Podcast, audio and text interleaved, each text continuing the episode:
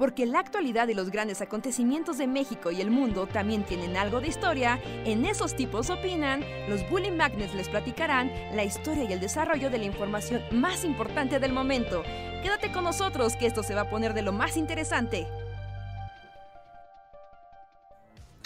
Hola, hola a todos y todas, sean bienvenidos a una noche más de El Bully Podcast con nosotros, los Bully Magnets, esos tipos opinan.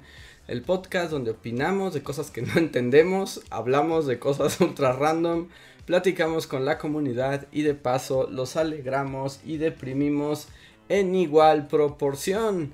Espero estén teniendo una linda noche y, y gracias por conectarse. Yo soy Andrés. Y como verán, nos falta Reinhardt, que viene en camino, pero bueno. No, no, Ah, Luis, creo que es que Luis está teniendo problemas con su modem. como verán, ahora está paralizado. Ahí está, ya volvió. ¿Ya volví? Ya volviste. Sí, tenemos problemas de... Hola, yo soy Luis y estoy en la Ciudad de México, en donde a mi familia le acaban de poner un, mo- un modem nuevo. Tal vez mucha gente se pueda identificar, porque al parecer Andrés tiene el mismo problema. Este, nos, bueno, cambiaron el modem y este, no tiene nada de alcance. Y nuestras teorías conspiranoicas es que es para que Telmex te venda un... Una- este, es ¿Cómo una- se llama? Es como una repetidora de alcance, algo así se llaman. Que es que yo le contaba a Luis que estoy exactamente en el mismo problema. Me acaban de cambiar el modem. Está más estable la señal, sin duda.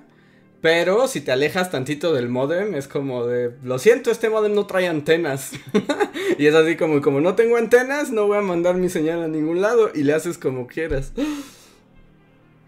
Sí, yo no sabía, o sea, porque llevo como desde que llegué aquí como tratando de descifrar cuál es el misterio de, del internet falso y hablando Telmex y así, este pero ahorita que ya me dijiste, da todo el sentido del mundo, pues esa es la respuesta. O sea, Sí, porque además. también, técnicamente, o sea, mi modem servía, ¿no? O sea, como para qué lo cambiaría si no hay ninguna necesidad de cambiarlo.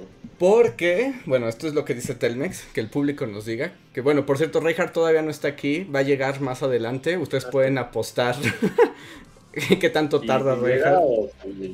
Ajá, o, Ajá. po- pongan una hora aproximada. Ajá, te pongan una hora aproximada. Ahorita pongo una encuesta, así como, ¿cuánto llega Reinhardt? ¿En la primera mitad, en la segunda mitad La Reinhardt. o no llega? Es más, los voy a poner. Nosotros podemos apostar. A ver, son las 9.20. Yo voy a decir que Reinhardt se va a conectar a las 9.48. Esa es mi A ver. quiniela. Lo voy a, lo voy a anotar. Ok, yo le voy a poner como más, más general de la encuesta. Solo voy a poner. Llega en la primera mitad, o sea, en- de aquí, de las 9 y 20, como a las 10, 20. O llega a la segunda mitad, o la otra es simplemente no llega. Ah, yo que sí llega, pero ¿cuánto tardará? Eso es un misterio. Ok, pero bueno, entonces el misterio del modem. Sí, pues se supone que estos modems son como una nueva generación de modem y que tiene como mayor este, o sea, como mayor potencia en cuanto a tu cable, porque ves que ya son de fibra óptica y todo. Y se supone que con esta nueva tecnología te aseguras de sacar el mayor rendimiento a la cantidad de megas que, que pagas. Y te digo, cuando estás cerca del modem, ya lo comprobé y es cierto. o sea, si estás cerca del modem, el internet es más potente que con el modem viejo. Pero como este modem no tiene antenitas, te alejas y, y- ya no hay ya no hay internet. Sí, pues sí, ese es el problema justo que estoy teniendo. Pero está bien chafa, ¿no? ¿Por qué, ¿Por qué no le pones la antenita? O sea, no, ¿por qué? ¿Cuál es la lógica? Pues no, o sea, la lógica es Más que gastes barato. más dinero, ¿no? Ajá, para ellos es más barato. es más barato y hacen que gastes más dinero. Y no sé si tú viste cuando lo instalaron o andabas por ahí. Pero te dan. Porque además te arrojan una caja. Así como, deme su modem viejo. Y hasta que no les das tu modem viejo, no te dan el nuevo. Y literalmente te arrojan una caja. El señor de la moto se arranca. Entonces te da como una caja misteriosa. Eh, Y tú tienes que averiguar. Bueno, ahí viene con su instructivo chafa. Pero no sé si, si ya viste el instructivo con el que viene. O sea, sí, te dice cómo ponerlo y en la parte de atrás del instructivo dice, necesita más alcance, compre repetidores de internet. Y es así como, mmm, o sea, como, ¿por qué ya me lo están vendiendo en el instructivo? No, y, ya tiene todo el sentido del mundo, porque pues yo, o sea, llevo así un par de días y hablé a Telmex. Para empezar, bueno, no sé si, si, tú o la gente del público si ha hablado a Telmex recientemente, pero antes pues te contestaba un ser humano, pero ya lleva, bueno, esta última vez de repente entras como al loop robótico y es así como de, no tenemos operadores, pero tenemos a Lupita la robot. Y entonces te empieza a hablar como una robot. Y te empieza a decir así como, si tu problema es falta de internet, este, y, siempre era como presiona uno, o presiona dos, o presiona tres. Pero ahora te deja como de, describe brevemente tu problema de internet. No sé si a ti te ha pasado, pero a mí, me, o sea, es como súper de viejo. Porque estoy, o sea, si me dices como, si tu falla es, este, que es intermitente, presiona uno. Si es, este, o sea, como opción numérica, sí. es como los exámenes, como ABC, va, lo entiendo perfectamente y puedo seguir ahí el hilo de la... Pero cuando, en cuanto te dicen así como de, voy a dejar un espacio y, y háblale a un robot que va a analizar así de... a tu discurso mi discurso verbal inmediatamente me saca de quicio y, me empieza a poner de mal humor. Pero... Y entonces Lupita la robot me empezó a decir, justo fue, empezó a como a ser muy específica en... Eh, casi casi como, describe el área en el que está colocada el modem. Ay, Además, es como Lupita, todas las casas son distintas. O sea, si te dice el usuario, mi modem está en mi sala, o sea, eso no significa nada, porque todo depende de cómo sea la casa. y aparte, como esta onda de, ¿hay superficies de vidrio cerca del modem? O vidrio, así como hay vidrio cerca del modem. Y en mi caso, o sea, siempre ha habido un florero a un metro, pero es un florerito así, de vidrio. Dice, sí, Lupita, hay un florero de vidrio. Y para empezar, frecuentemente te dice como, no entendí tu respuesta. Por favor, dila. Es como, chinga tu... No sé, o sea, el, hecho de estar hablando con una inteligencia artificial a mí me saca de quicio, porque por lo menos con un humano como que dices, bueno, pero con un robot, no, yo no, no, soy Will Smith en Yo Robot, es así como, no, no voy a tratar como... Y además también Lupita, el robot de Telmex, ha de estar bien chafa, o sea, no debe ser ni siquiera como Robin Williams, debe ser como una cafetera ahí. Creo que sea así como... sí, no es HAL 9000 ni nada, es una cafetera justo que tiene así como... Se me fue el internet, ya. O tal vez sea una... que tanto, bueno, y Lupita, bueno, yo le acabé colgando a Lupita, ¿no? Porque no, no soporto. Pero después ya hablé y me contestaron varios humanos. Una me dejó esperando, o sea, como de, ah, te voy a canalizar al departamento de tú, y ya, nunca volví a, saber de nada. Ajá. Y la otra, debo decir, me gustaría acordar de su nombre, porque la otra sí, sí fue increíblemente así como de, estoy en esto contigo, así como que me iba guiando con el problema. Pero las dos fueron muy enfáticas en descríbeme tu área de y no hay como como así de no hay como vidrio cerca y no hay como metal cerca y está cerca de, de no sé de aparatos elec o sea como muy que esto nunca me había pasado antes que te di como muy enfáticos en, el, el, modem así no tiene que tener ni vidrio ni metal ni electrónicos ni nada cerca. Debe flotar en el éter así. Debe flotar en un éter así. Y luego o sea como muy enfáticos los dos de pero tú estás en el piso de abajo. Es como, sí, estoy un piso abajo, pero no está tan lejos. O sea, está aquí a menos de dos metros, tres, bueno, quizá más, ¿no? Es como, no, pero es que, eh, bueno, sí está, es así como, pero siempre tuve otro modem y funcionaba bien. Más bien ahí se está. Más bien claramente saben que su modem es una cochinada. Porque además que es eso de, ah, estás en otro piso, ya no sirve, lo siento. Y es como, ¿cómo que ya no sirve, lo siento? Es como, he tenido internet así durante años y ahora me dices, Lupita, robot, que no se puede. Entonces, o sea, ya tiene todo el sentido, porque ya lo están como entrenando para, para responder a esto, de que, para guiar toda la conversación a que tu modem no tiene el alcance suficiente. Y al final, ¿qué solución te dieron? Pues al final, eh, por un momento, o sea, me hicieron como cambiar ahí unas configuraciones, pero no, igual no sirvió de nada. O sea, tal vez mejoró un poco, pero nada, no sirvió de nada. O sea, sigo teniendo, pues ahorita como podrán ver, pues tengo problemas de interferencia y así. Eh, digo, aquí entre nos, a mí no me importa porque mañana ya me voy de aquí. Pero, pero este, pues les voy a decir que tienen que comprar una repetidora porque pues ese es el meollo del asunto. Es que yo creo que eso va a ser el asunto, porque además, si ya, ya cambiaste la configuración y aún así no llega muy lejos, aunque debo decir que ahorita ha estado estable tu conexión, pero ¿Eh, ¿No me he quedado trabado? no, no te has... También que- puedo apagar la cámara. eh. No, no, no te has- estás bien, no te, no te has trabado. Si te trabas, yo te, yo te aviso. Pero cuéntenos, amigos, ¿a ustedes también les cambiaron el modem? Un señor misterioso les arrojó una caja y se arrancó en su moto con el, su modem anterior al que querían y estimaban. Porque así me hicieron a mí. Sí, sí. O sea, y también es cierto que, que, o sea, al parecer como... Cuando yo estaba, yo lo instalé, pero mi mamá les abrió. Ujú. Y... Y sí, después pues, mi- mis hermanos fueron así como culpando a mi madre de, pero ¿por qué le abriste un extraño? Porque si es un extraño, no viene ni vestido de Telmex ni nada, ¿no? Aquí De hecho, yo la primera vez que vino, lo, lo, lo, lo, lo expulsé. O sea, como que no confié. Dije, ¿quién es usted? ¿Y por qué?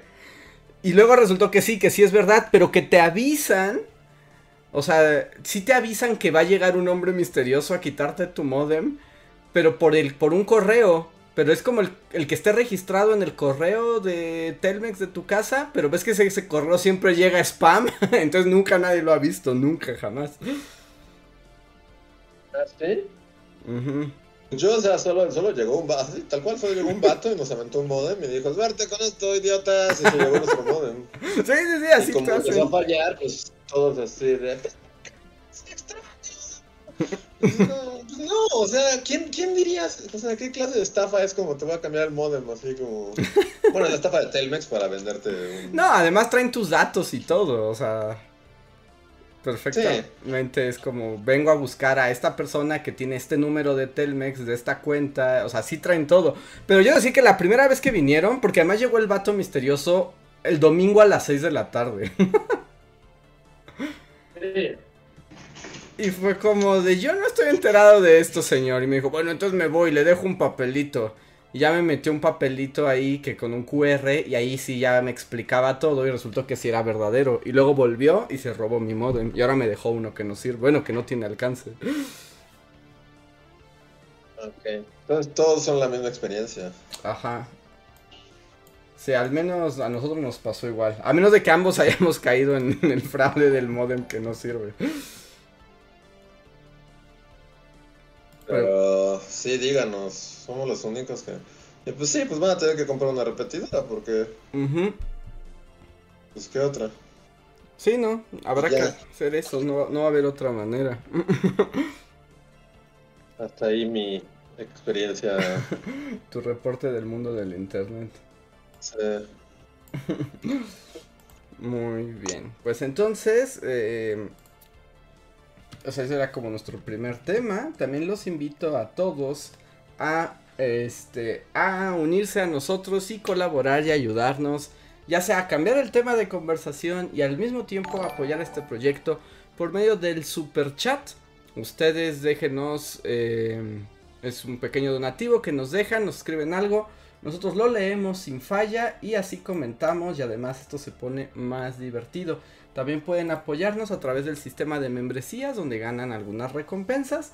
Como que les dé mi agradecimiento eterno a los que más nos han apoyado este mes, que son Mirza Livia, de Black Knight, Gustavo Alejandro Sainz, Aritnere Ann, Guardia de Riften, Mim, Jeremy Slater, Albita Maldonado, Valdecat, Torimacio, Pablo Millán, Omar Hernández y Daniel Gaitán. Cada vez son más, ¿eh? A los que agradezco.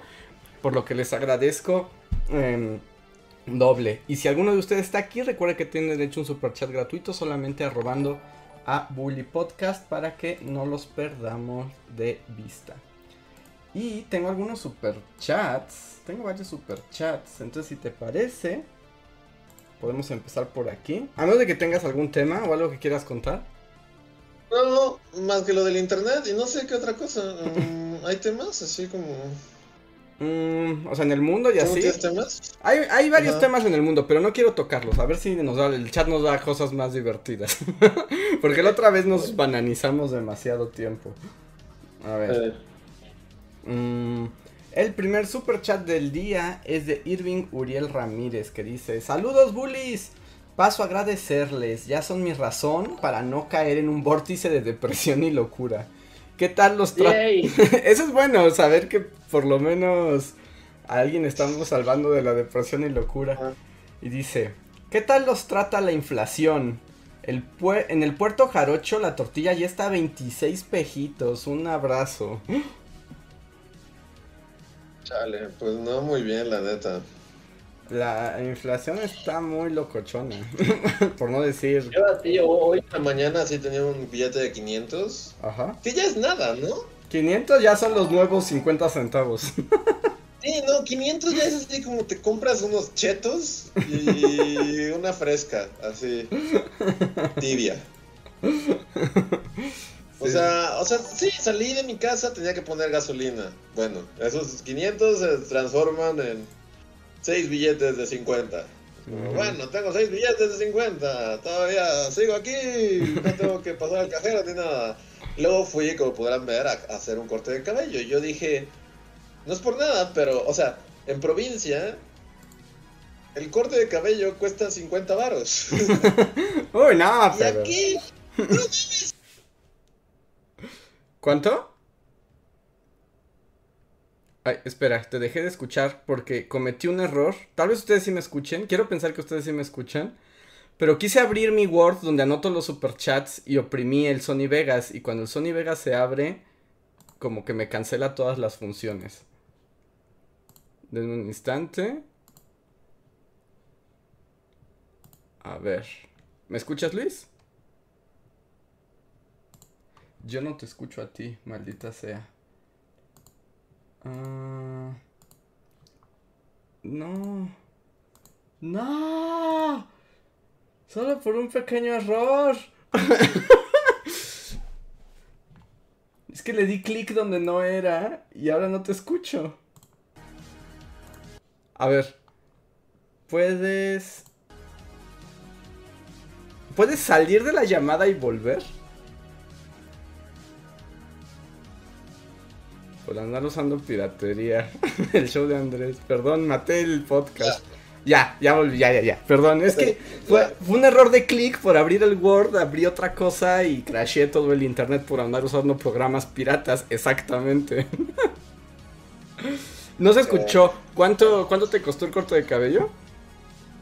Ah, este, desde el lenguaje, de- de- desde el corte de cabello no se escuchó. Ajá.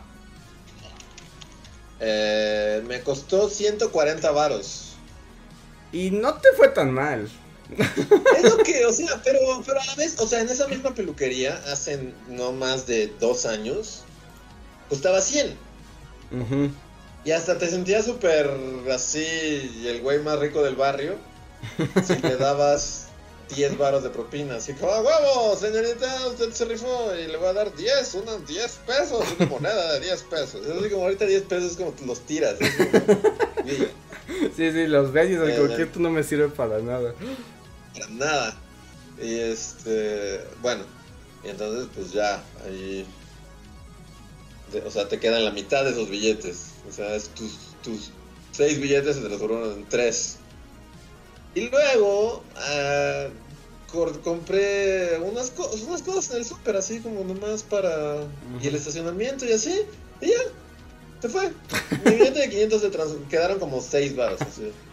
Sí, si haces una salida, la a- así si haces una salida de ese tipo al día, sí se van 500 baros, así, pero volando. O sea, 500 baros, pero ni siquiera en nada especial ni nada, solo las, de- o sea, Ujú. Compré en, así leche, creo, así como Ajá. leche y algo que se necesitaba y un aguacate, creo, y de repente ya. Todo tu dinero se fue y el estacionamiento y ya, chinga tu madre. Y, Vuela pronto, consumismo. y así es como cada que pones un pie en la calle, ¿no? Sí, sí, sí, es como si te asaltaran. Cada vez que sales es como, dame todo su dinero, todo lo que posea. Sí. Entonces, pues no, a mí no me trata bien, la verdad. Me aterra salir a la calle y poner mi pie, un pie en un centro comercial o un súper. Me aterra. Y aquí nos están diciendo como que están muy sorprendidos por el precio. Pero yo digo, pues ¿dónde se cortan el cabello? Más o menos es lo que cuesta por lo menos en Ciudad de México. De hecho, ese está barato. porque yo me sentí, me sentí ultrajado. Porque Ajá. no, o sea, yo me lo he cortado pues allá, en el pueblo, y cuesta 50 pesos. O sea, ujú, 50 varos. Claro que la peluquería es así como un, un cuarto del tamaño de un baño. Y una viejita que ya no ve, pero bueno. Pues, mi corte no requiere así como. Ajá. una- Que debo decir que, bueno, o sea, costó caro, pero, pero sí se rifó la. O sea, porque yo llegué y fue así como, no, máquina, es como número 3, número 2. Es como, eh, ya, lléguele, es como si estuviera a punto de entrar al ejército. Ajá. Dijo, no, no, no, eh, lo vamos a, a- a- ¿cómo se dice? A difuminar y, y- porque lo- no es tan fácil, porque eh, como es tu cabello, puede que... No, tengo que poner varios. Y se tardó un chingo, así un chingo. Yo estaba así de mujer. Era 4 y 2, ya. No, no quiero, no, o sea, no, no, es- no es así la capilla sixtina. Es como, ya, llégale. Y se tardó un buen. Entonces fue como, bueno, se tardó un buen y, y emparejó aquí y todo. Y dije, bueno, o sea, y sí, ya, ya, ya es así como, bueno, 4 y 2, y la viejita agarra la 4 y te la pasa por arriba, y luego agarra la 2 y te la pasa por aquí, y te saca en menos de 15 minutos, ya estás. así. Ajá.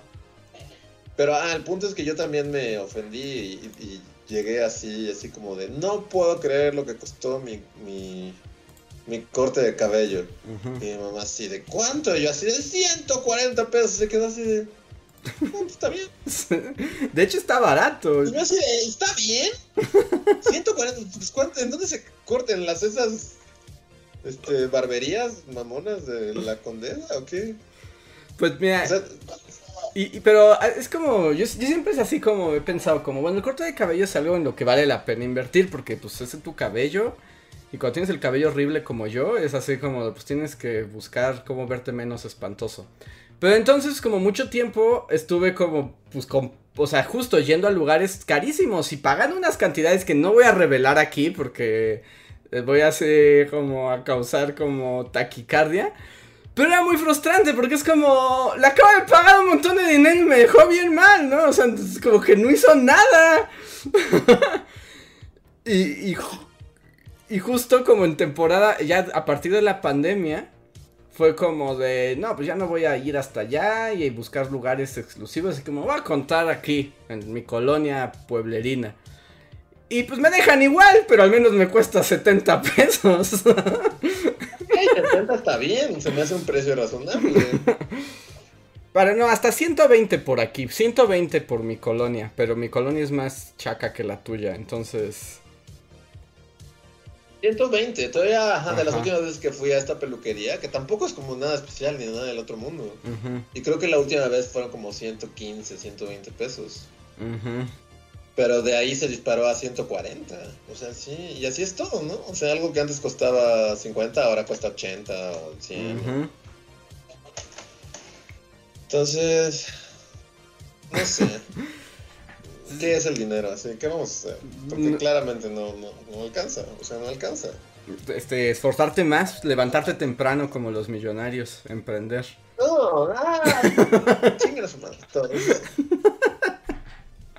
Si te levantaras a las 6 de la mañana, tal vez serías más productivo, porque podrías trabajar más. es, es el problema, que no me levanto a las seis de la mañana. Es eso, por supuesto que es eso, que no has visto las pláticas motivacionales de la gente millonaria. Tuvimos todo un fin de semana escuchando a millonarios hablando de lo maravillosos que son. Ajá, ¿y cuál es su secreto? Levantarse temprano. Y yo como me levanto tarde, pues estoy condenado a que la inflación me afecte. Pero bueno, o sea, ¿cuál es su verdadero secreto de esos millonarios? Porque, o sea, claramente no es levantarse temprano. Ah, el verdadero es secreto es que llevan siendo ricos desde el virreinato sus familias. Ese es su gran secreto. No, porque yo, yo, yo iba a decir eso, pero luego siento que, que tal vez pecamos como de... O sea, de llevar las cosas a, otro extremo. O sea, ¿no hay ningún millonario actual que tenga mérito propio? Sí, debe haber. Pero son los Benitos Juárez de- del mundo de los empresarios. O sea, hay uno por cada mil millones. Mm. Pero es que sí, ¿verdad? O sea, todo, todo se basa en. Sí. Sí, en cuántas generaciones de tu familia ha tenido recursos. Porque además es lo que pasaba con los emprendedores. Pues cuando eres un emprendedor que tiene dinero de su familia, incluso para invertir a cosas, pues tienes más posibilidades de ganar. Pero cuando eres un güey que gastó los ahorros de 10 años de trabajo en la oficina para poner una cafetería y te quiebra al otro día, pues sí, pues ¿qué haces? Pues, ya no puedes hacer nada. Vuelves del Joker. Exacto. o sea, sí hay gente que se hace rica de la noche a la mañana, como la gente que se hizo rica con las criptomonedas y así, pero pues también fue como golpes de suerte. Y son unos cuantos, muy poquitos, y después ya embaucan a los demás. Eh, pero. O sea, nadie se ha vuelto millonario realmente por levantarse a las 6 de la mañana. no, o sea, por trabajar mucho puede que haya alguno por ahí, pero estoy seguro si pudiéramos hacer un censo millonario. Y también hay que hablar de qué nivel de millonarios, ¿no? O sea, porque entre más millonarios el... Porque puede que alguien se vuelva rico, como, como doña, no sé, doña Esquites. Ajá, exacto. Puso su puesto de esquites en el lugar adecuado, le cayeron todos los godines de Godinlandia y ahora, no mames, doña Esquites está facturando así un chingo. Sí, sí, sí, sí. Hasta, o sea, dentro de la, o sea, podría clasificar, no dudo que doña Esquites ahorrando un par de años ya haya llegado a tener millones en su Sí. cuenta de banco. Sí, sí, sí. Pero no estamos, o sea, hay niveles dentro de millonarios. o sea, Sí, por supuesto. Y te digo que eh, creo que esto lo comentábamos justo hace un, un- un tiempo, pero, o sea, el elemento también para ver qué tan rico realmente eres es como, si hoy dejaras de trabajar, así dejaras de trabajar, dejaras de tener ingresos, ¿cuánto duran tus millones? La neta es que si tienes 5 millones en el banco, no eres millonario. y, de pesos menos, ¿no? O sea, ni siquiera, o sea, pesos, además que tu moneda está bien devaluadota. Es así. Pero, realmente, entonces, ¿a partir de cuántos millones eres millonario? Porque a esas también, o sea, yo diría que hasta 10, bueno, sí, no sé, de 10 para abajo, pues es que sí, o sea, o sea, lo eres, digamos, porque tienes millones o lo que sea, pero es en dos casos, o sea, no, no sé, o sea, sí, sí se, sí se va rápidamente, ¿no? Sí, sí, hay niveles, hay niveles. Más que ahora, así como comprar 5 metros cuadrados de terreno, es así como, ah, sí, tengo 5 metros cuadrados, son 3 millones. Exacto, es así como que un departamento de 60 metros, así en un piso lleno de gente, y cuesta 4 millones, es así como, ¿what? Sí, exacto, por eso o sea, es que no. Y- O sea, es, es- es un bungalow, es un. Es un locker, closet, es un así. closet, sí. Es un closet en el que puedes meter tus cosas y dormir en un rincón. Pero eso sí se llama, no sé. Big Grand o algo así. es sutil, ¿en qué me Es lo que te digo, ni siquiera inventaste el nombre, o sea. Solo te faltó dar... Grand, Grand Hotel, Grand, Grand D. Grand D. o sea, y sí, y es así como que cuesta 5 millones más mantenimiento. Es así como, güey, no, no, o sea, no mames, no. Ajá, y si te alcanzó, pues eso no te hizo, o sea, te- no se te hizo millonario para nada. Bajo esa lógica de, de, un, de un departamento que es un locker cuesta 5, 4 millones. Pues, o sea, sí necesitas como millones de millones para estar, o sea, para esa definición de para estar tranquilo así. Ajá, para lo que imaginamos, ¿no? De la vida, la vida tranquila y justa. Así que. No, el chiste es que está cabrón. todo. Un poco así. Gracias por deprimirnos con el super chat, se agradece. A ver, Alejandro Osorio Ríos nos deja un super chat muy generoso. Muchas gracias, Alejandro. Y dice: Hola, bullies. De las seis esposas de Enrique VIII, ¿cuál creen que tuvo la mejor suerte? Sobrevivieron, ¿no? Pues yo diría la primera. La primera la que sobrevivió. Sí, pues es la española, es de la que se divorcia y la regresan a su casa y ya. Y sí, como que pues deja de ser reina de Inglaterra y está muy triste y luego se genera un conflicto internacional, pero pues al menos no le cortaron la cabeza. Y a todas las demás, no. ¿Cómo son? Porque no solo ella sobrevive, ¿no? No, hay otras que sobreviven. Hay unas que se mueren, o sea, como aparte. A ver, ahorita te digo, ¿quiénes son las que viven? o sea, haciendo como Horrible Histories tenía un método muy fácil de aprendértelo, pero ya no me acuerdo. Porque era como una rima, era como survive, da. Na, na, na, na, Eran tres, porque son ¿cuántas son? ¿Seis esposas? Son seis esposas, sí. Entonces era como un... Y, y, lo enseñaban muy fácil. Yo me acuerdo que en Animaniacs más bien tenían como una rima, no sé, que era como... Este... Sobrevive decapitada muerta, sobrevive decapitada muerta. Sí, ajá. Era algo así. ¿Era Animaniacs? Yo recuerdo Survive, beheaded, die, survive, beheaded, survive. Ajá, algo así. Ajá. No sé quién, a ver, vamos a googlear eso. Eso está en alguna parte de mi cerebro. Survive, beheaded, die, survive, beheaded. ¿No eran Animaniacs? yo creo que era. No sé. Pero Catalina de Aragón es la primera esposa, que era la hija de los reyes católicos españoles. Y según yo, ella es a la que le fue mejor, pues al menos se regresó a su casa. O sea, ya no le pasó nada.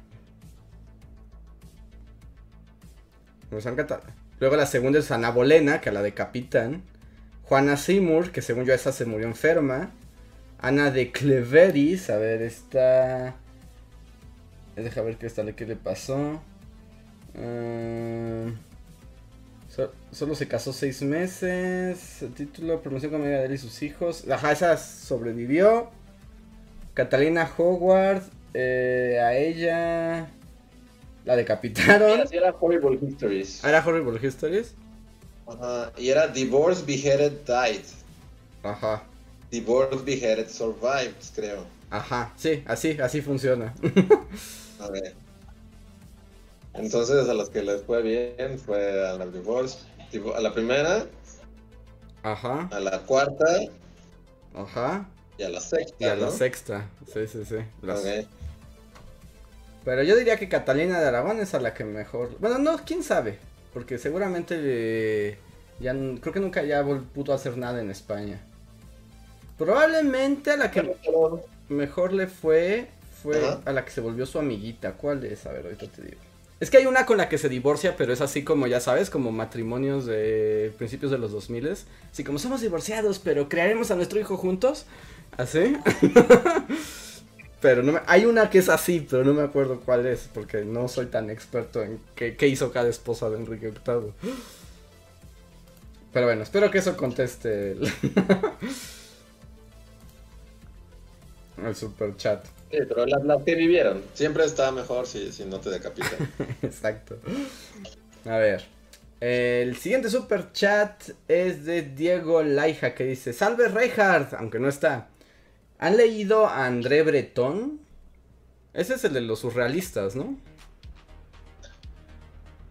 Sí. Sí, André. Yo no. André Breton es como el que, que, es que se le considera como uno de los padres del movimiento surrealista. Yo recuerdo haber leído algunos poemas de él en algún momento, pero pues es surrealista, entonces como de...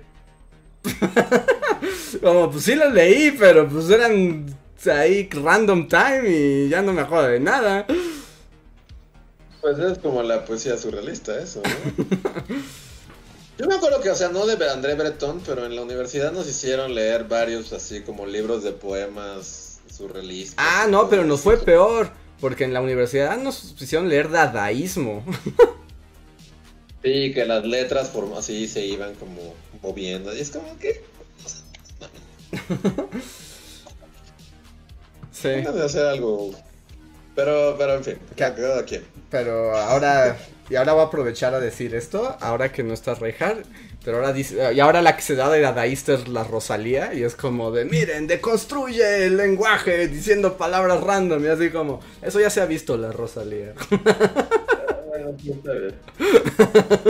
hace poco, así, con gente totalmente diferente, de repente salió el tema y otra vez salió así de, no, pero está Está como de. Ah, ya, ya, pues no podemos. No, puede hablar de la Rosalía porque cae la, la policía de la, de la Rosalía. La, la hola, Cada vez que dijeron sí, hola. Hola. ¿Qué, qué? A ver, a ver, me, me sorprende la frase inicial así de cuando llegué. A ver, ¿qué, qué, qué, Es que, ¿qué es te pasa, Reja? No nos dejas expresarnos. Eres la policía pollo Es muy teriyaki. raro, es muy raro que, que, que llevemos 5 segundos hablando de la Rosalía y aparezcas mágicamente.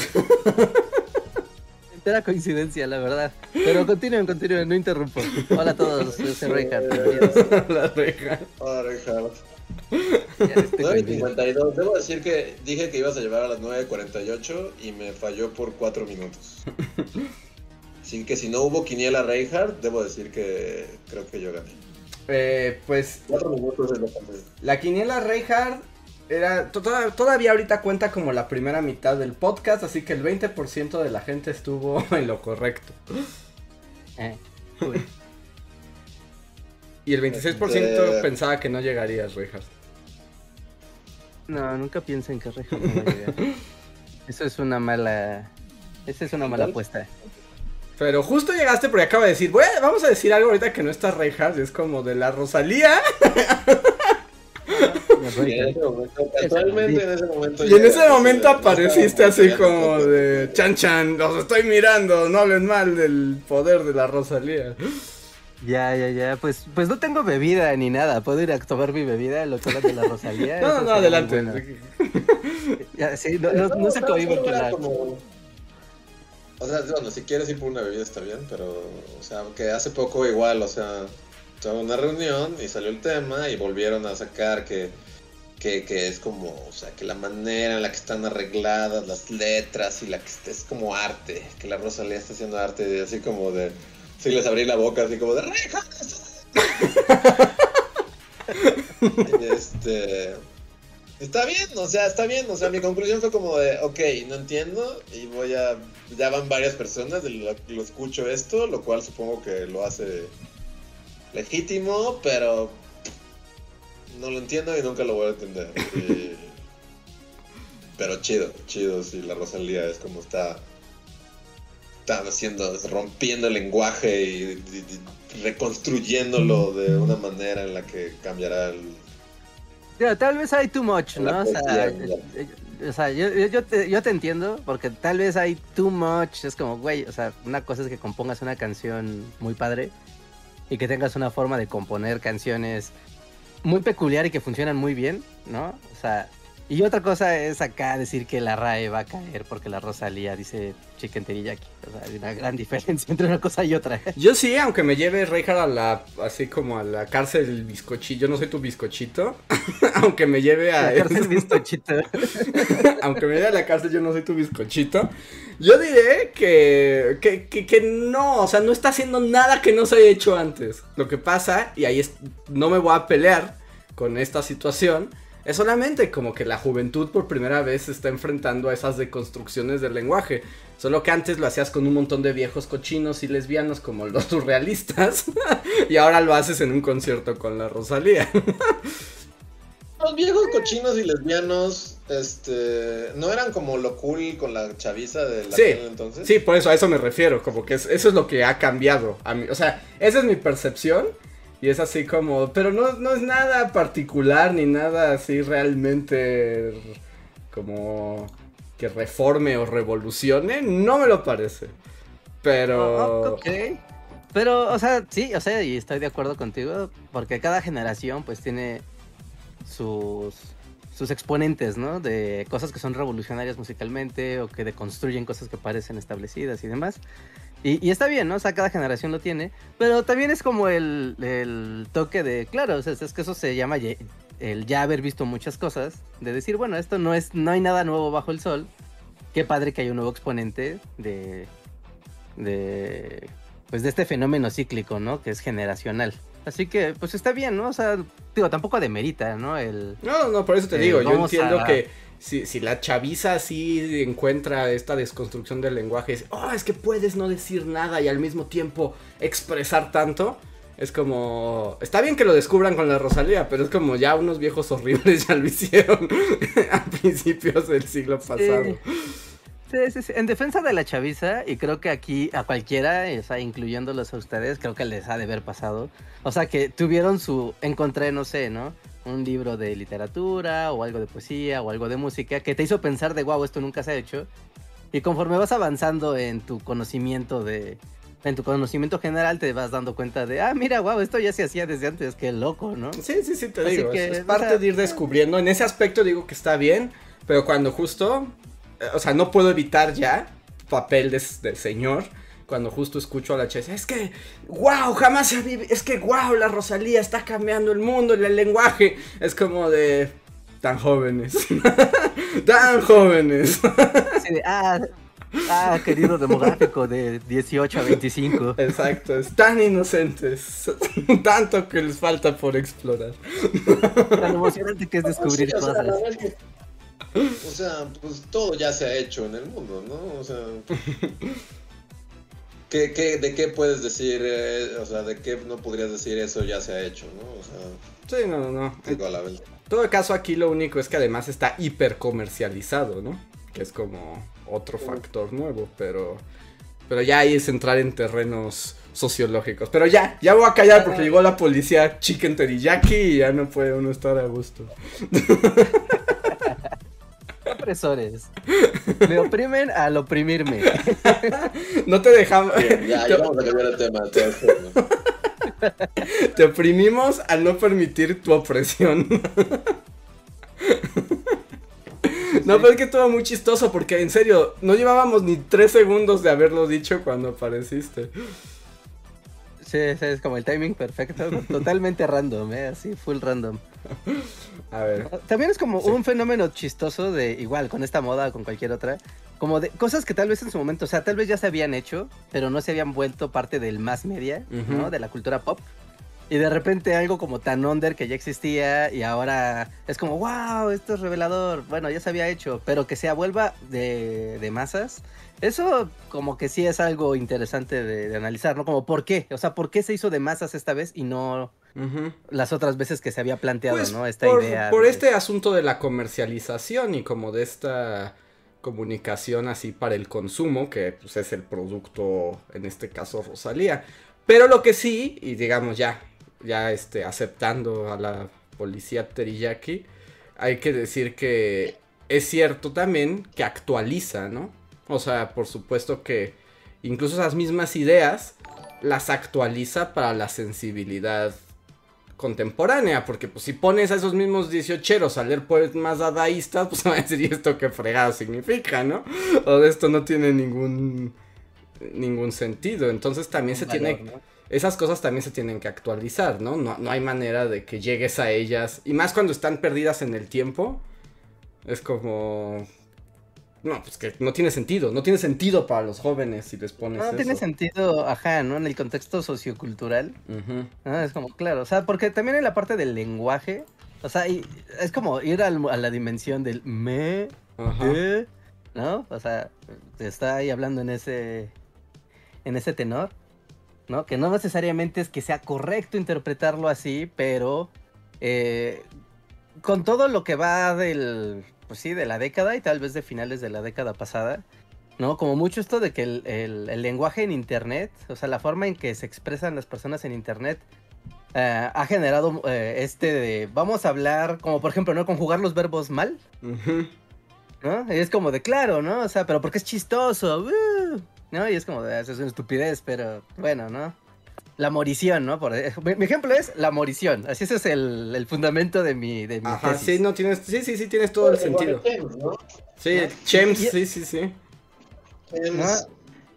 Ajá, el Chems, el hablar como así de domna, Ajá. es decir, dona, ¿no? O sea, esta deformación constante del lenguaje y que juega en, la comedia del internet y en el lenguaje de, comunidades masivas que son inconexas, pero al mismo tiempo están unidas por los memes y, la cultura del internet, permite que eh, una obra musical tenga entonces valor y sentido, ¿no? Porque responde a, esta misma lógica de, claro, vamos a deformar el lenguaje y a, a conjugar tal vez de forma incorrecta o a decir palabras que parece que no las entiendes, pero si las lees sí las entiendes, pero si las escuchas no.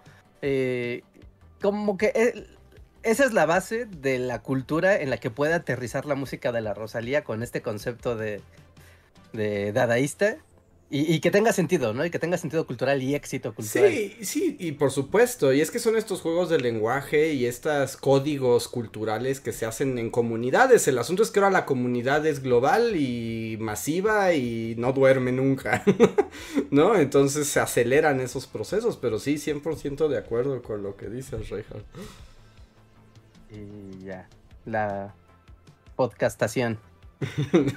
Exacto. A ver.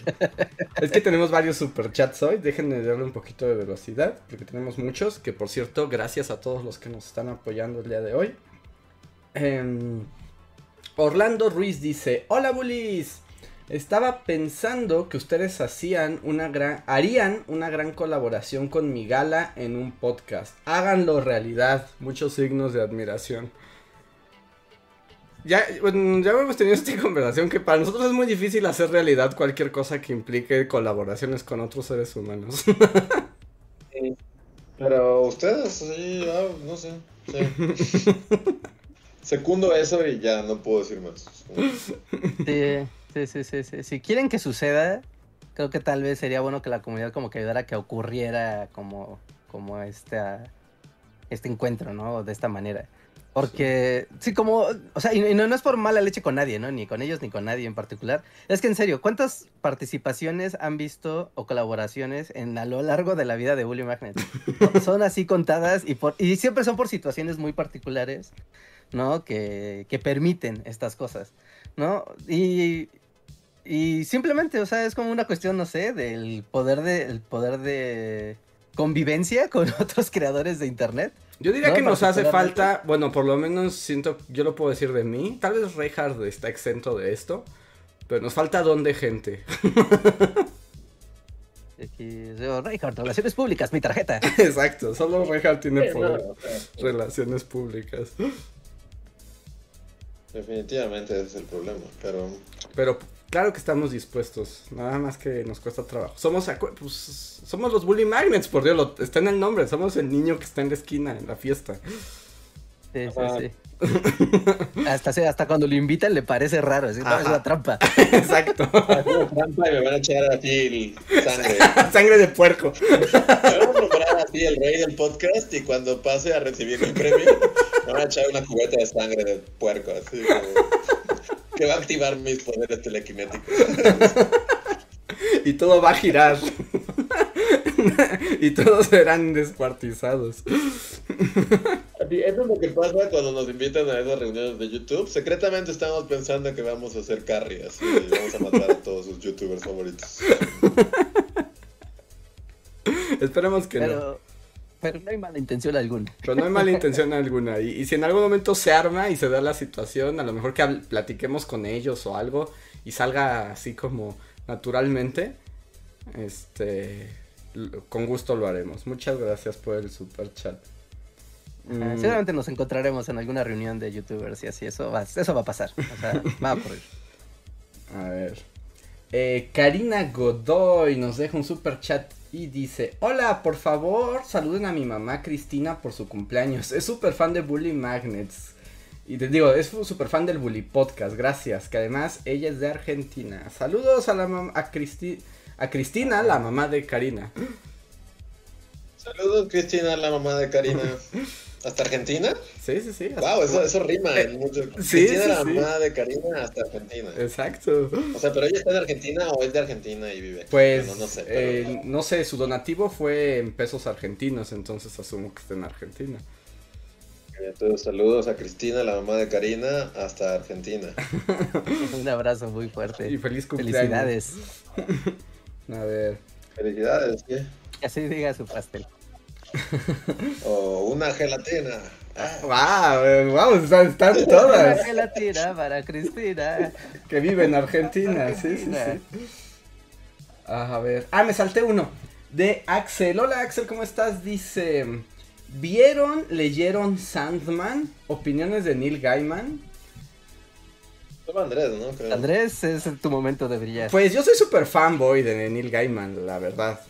Aunque empiezo a creer que Neil Gaiman no sabe escribir tele. es como... Bueno, eso me lleva a mi siguiente pregunta que era, o sea, ¿estás viendo Sandman? Estoy viendo Sandman. Todavía no acabo. Todavía no acabo Sandman. Y de hecho, más bien, estoy como conflictuado con Sandman. Bueno, primero quiero decir que Sandman, el cómic, o sea, es de, de así, de mis obras favoritas de ficción, de todo, así. Si tuviera que juntar así literatura, películas, videojuegos, todos los productos narrativos, o sea, Sandman estaría en mi top 3, fácil. O sea, para mí es así como una de las cosas que más me han gustado en mi vida mortal, ¿no? Eh, me gusta mucho y, y como que Sandman tiene este efecto que, que no lo olvido. O sea, tengo grabado perfectamente todo lo que pasa en Sandman y eso que no lo leí, o sea, lo he leído solo un par de, dos veces, ¿no? Eh, y entonces, hace unos podcasts Luis me preguntó que si estaba emocionado por Sandman y dije que sí, que pocas veces me emociono ya por nada. y Sandman era una de esas cosas que sí quiero ver. Y la estoy viendo. Todavía no acabo, todavía, todavía no acabo. Me está gustando, pero creo que me está gustando porque me recuerda mucho al cómic. o sea, como que veo y... Está bien, ¿no? Es- pues está muy bien. O sea, pero lo veo y me evoca al cómic y digo, ah, el cómic, qué bueno es. Pero hay cosas que pasan en el, como en la serie, como que no termina como de cuadrar en mí, pero ah, estoy muy sesgado. Como que sí necesito conocer la opinión de alguien que vea Sandman, que jamás haya leído el cómic y me diga si se entiende algo. Tengo la sospecha que hay cosas que no se entienden. Yo solo sé que eh, la página medio IGN le puso 9 y que de- lo recomendaba con excelencia. Es todo lo que sé. Pero GameSpot le puso 5. Pero es GameSpot. GameSpot es lo que hace, ser el troll de, de los medios. O sea, todo lo que la gente ama le pone él al revés. O sea, es como, GameSpot no es el medio serio. O sea, sí me está gustando, aunque está de un poco de bajo presupuesto. O sea, Se ve chafaldrafa. y está un poco raro porque pues, o sea, pues obviamente todo es el mundo de los sueños, entonces es una ficción que se desborda, ¿no? Eh, es una ficción que se desborda y está un poquito, está como a nivel producción Doctor Who, yo diría. O sea, que no está mal, Ah, yo diría que sí. Ajá. Sí, o sea, no, y a mí me gusta mucho Doctor Who, pero está a ese nivel de producción, ¿no? O sea, como, O sea, pero Doctor Who sí lo hacen como con tres varos. sí, sí, sí. Todos los mockups que reciclan de otras series y de ahí los, ahí los ocupan. Bueno, no, o sea, sí, no, sí, sí, o sea, sí, ent- entiendo y es como, ok, pero nivel Doctor Who. O sea, como ese es su nivel de producción. Y algo que voy a decir, pero eh, me van a salir las gafapastas, así bien gacho. Pero donde sí se ve como el nivel de producción es que muchas de las escenas son close-ups. O sea, ¿sabes? Es así como de Sandman dice algo, el otro personaje dice algo. Y solo es como close-up, close-up. Y es así como, están haciendo eso porque no nos pueden mostrar lo que hay alrededor, ¿cierto? o sea, tiene esas cosas. Pero me está gustando. Pero eh, además me gusta porque lo veo y es como de, ay, quiero leer el cómics de nuevo. porque en serio el cómic es muy bueno. Pero todo está bien, ¿no? Sí, por el O momento... sea, supongo que si ya tiene ese efecto en ti, que ya leíste el cómic. Yo creo, creo que tal, o sea, no me comprometo, porque dije que iba a ver así como los niños japoneses felices. pero, ajá, justo porque, o sea, yo ni siquiera vi el corto, o sea, como que vi el, el thumbnail del corto, pero ni siquiera le di clic, solo de ver como imágenes fijas y así como cosas. Como que y noté que se ve, y como la portada de Netflix y todo, como que, o sea, noto que se ve medio chafa. Pero la verdad es que no he visto nada y tenía como esta idea de, ah, va a estar chafa, o sea, como para que... Y luego justo, o sea, como ese Reinhardt, como que escuché por aquí y por allá, así como, "Eh, no. Y entonces, pues, tal vez yo podría ser ese conejillo de indias, que es así como, puedo entrar a verla sin saber nada de nada y decirte si se entiende, si, si, si- ya podremos hacer como una discusión sanmanesca. Porque no estoy viendo nada y realmente, o sea, ho- hoy que vi así como de, no, está, o sea, no está tan mala como tú pensabas, Ujú. pues, pues, bueno, igual y puedo ahí como echarle un ojo. Vela, y, y lo que sí es está entretenida. Y. ah, es que no quiero. O sea, quiero que la vean y me digan. Pero siento que unos capítulos son muy buenos. Y otros son como. eh. Entonces. eh, No sé, no sé. Pero sí me gusta. Y me pregunto. Pero también, como que. A mí lo que me pasa. Pero eso por clavado. A mí cuando la veo y siento que hay fallas en como en la narrativa o en la presentación, como que yo la o sea, como que yo lo cubro con lo que ya sé, ¿no? O sea, es como de ah, claro, bueno, esto no salió muy bien, pero lo vi en el cómic, entonces está increíble. pero Ajá. desde la nada no sé si, si funciona igual. Ok. Eh, Entonces, pues sí, podríamos hacer el experimento. sí. Eh, ajá, ¿no? El experimento de alguien que ya tiene todas las referencias versus alguien que ve en blanco y pues, ver qué pasa, ¿no? ¿Cuál es la percepción? Porque eso, la neta, sí cambia mucho. Cuando tú ya tienes como el material de referencia, o sea, es como, por ejemplo, cuando salió la película de Watchmen. O sea, si habías visto el material de referencia, sí era como de, ay, ujú. bueno, sí está padre, pero bueno, igual no está tan padre. Pero si ibas en blanco, En cualquiera de los casos. como- era como, ay. Sea, pero solamente era como un Ash, pero sin la decepción, ¿no? Era como, ah, bueno, pues una cosa de un cómic, ¿no? Pero si ibas con la sí. expectativa del cómic, era como de Ash. Y mira, algo, Tiene gráficos bonitos. Aquí que algo que dice Eliminado Kun dice, pero no hay memes y nadie está hablando de ella. Dice, creo que no llegará segunda temporada. Eso es un aspecto que yo le daría como pulgada arriba, porque sí se nota que la serie está hecha por el gusto de querer adaptar Sandman. Como que claramente se ve que hay un... O sea, es algo que haría Bully Magnets. No es como quiero contar esto y voy a ignorar todas las tendencias. Así como todas las tendencias de marketing que se están utilizando hoy en día. Sandman las está ignorando porque... Sí, justo, no tiene momentos memeables. O sea, Bien, yo se veo como un super plus. así. Sí, por- a, a mí eso a mí me gusta, pero sí veo como, o sea, hasta eso de que los diálogos, o sea, yo creo que el 80% de los diálogos de, la, de, de- de los capítulos son idénticos al cómic.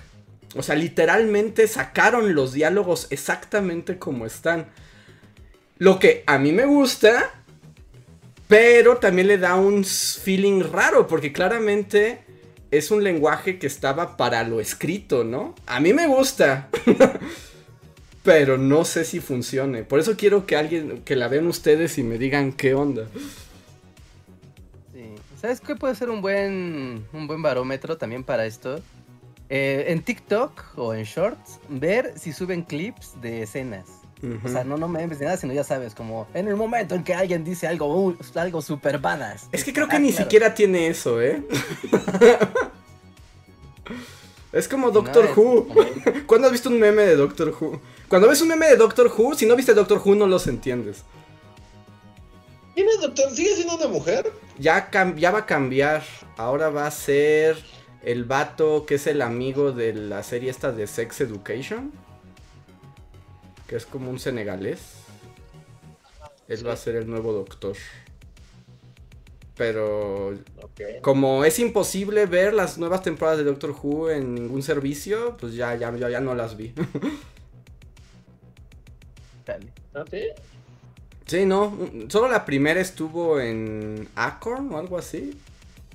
Y luego Ok. ya, ya quién sabe dónde lo ves. Pero, pero Sandman, y véanla, juzguenla, preguntan aquí si hay escenas más 18. Hay un poquito de gore, pero la verdad es que también en eso sí se ve que le metieron mano. Porque el cómic, eh, el cómic es mucho más rudo y aquí sí se ve cómo le bajaron un poco a varios temas para hacerlo family friendly. Very friendly. O sea, sí va a haber como Y- gente que es dedos cortados y brazos, pero muy como en una onda muy Doctor Who. Bueno, y eh, Neil Gaiman está muy involucrado, ¿no? O sea, Sí, de hecho, ¿qué, él- lo escribe? sí, de hecho él es estuvo en la producción y él hizo la adaptación de los guiones y yo creo que por eso calcó los diálogos. Pero luego siento, cuando he visto las adaptaciones que hace Neil Gaiman o los, como los guiones que hace Neil Gaiman, tienen esta onda de que son muy literarios. Entonces como que hay muchos momentos de exposition. y, y, luego sí como, como que juega eso, como de dos personas de pie y solo se hablan durante horas. Porque él piensa de esa manera. Y funciona en la literatura, pero no sé qué tanto en audiovisual.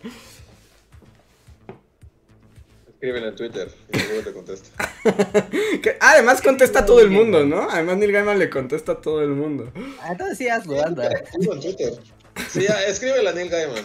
Dile que opinas que su narrativa funciona más para literatura y medios escritos y no para televisión por la manera en que establece los diálogos. Pero no quiero que suene a queja porque... Invítalo al, podcast, invítalo al podcast para, que, para debatir. Y que nos... Somos el primer podcast en México en tener a Neil Gaiman, ya, o sea, no, no, Pero es que parecería que lo estoy atacando y sí lo quiero mucho. A mí Neil Gaiman me gusta mucho, o sea, me gusta su obra y él me cae muy bien. Solamente creo que luego le gana acá la vena literaria y se le olvida que está haciendo tele.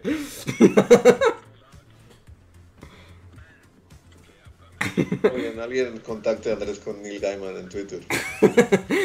es que qué tal, qué tal que me odia Neil Gaiman y no quiero que me odie Neil Gaiman.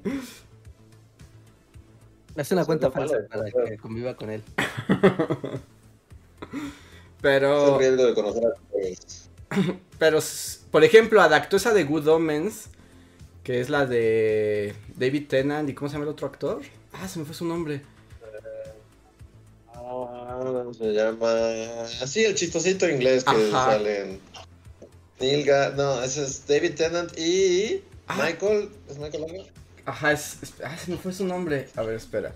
Pero por ejemplo, esa. Michael Chin. Ajá. Michael Chin. Sí, sí, sí, sí, sí. Michael Chin. Sí, sí, sí. Y por ejemplo, esa es un libro que escribió como en conjunto con este otro sujeto, escritor, con Terry Pratchett. Con Terry Pratchett escribieron esta historia y la adaptación de tele empieza muy bien, a mi parecer, como la primera mitad de la temporada es muy buena y después se va así como al diablo. pero muy gacho, o sea, pero así se va por un despeñadero. Y está no, muy. No, viendo, no hay que invitar a Neil Gaiman, sí te va a acabar odiando. no, que no me odie Neil Gaiman, porque a mí me cae bien Neil Gaiman y sí me gusta lo que hace. Pero pues no le salió. sí lo veo así viéndote feo. Así. no, eso sería muy triste. No vuelvo a estar en este podcast, sabroso. Sí, nos deja hablando solo Neil Gaiman, así como. no, y, y, y me balconé en Twitter, ¿no? Y pide que todo el mundo me odie. es como... te hace una raid de odio. no, Neil Gaiman, a mí me caes muy bien y he leído tus libros. y me gustan tus libros además. y bueno, independientemente de esto, ah, ya hablaremos más de Sandman si, si ustedes lo ven y si el chat así lo dispone en el futuro.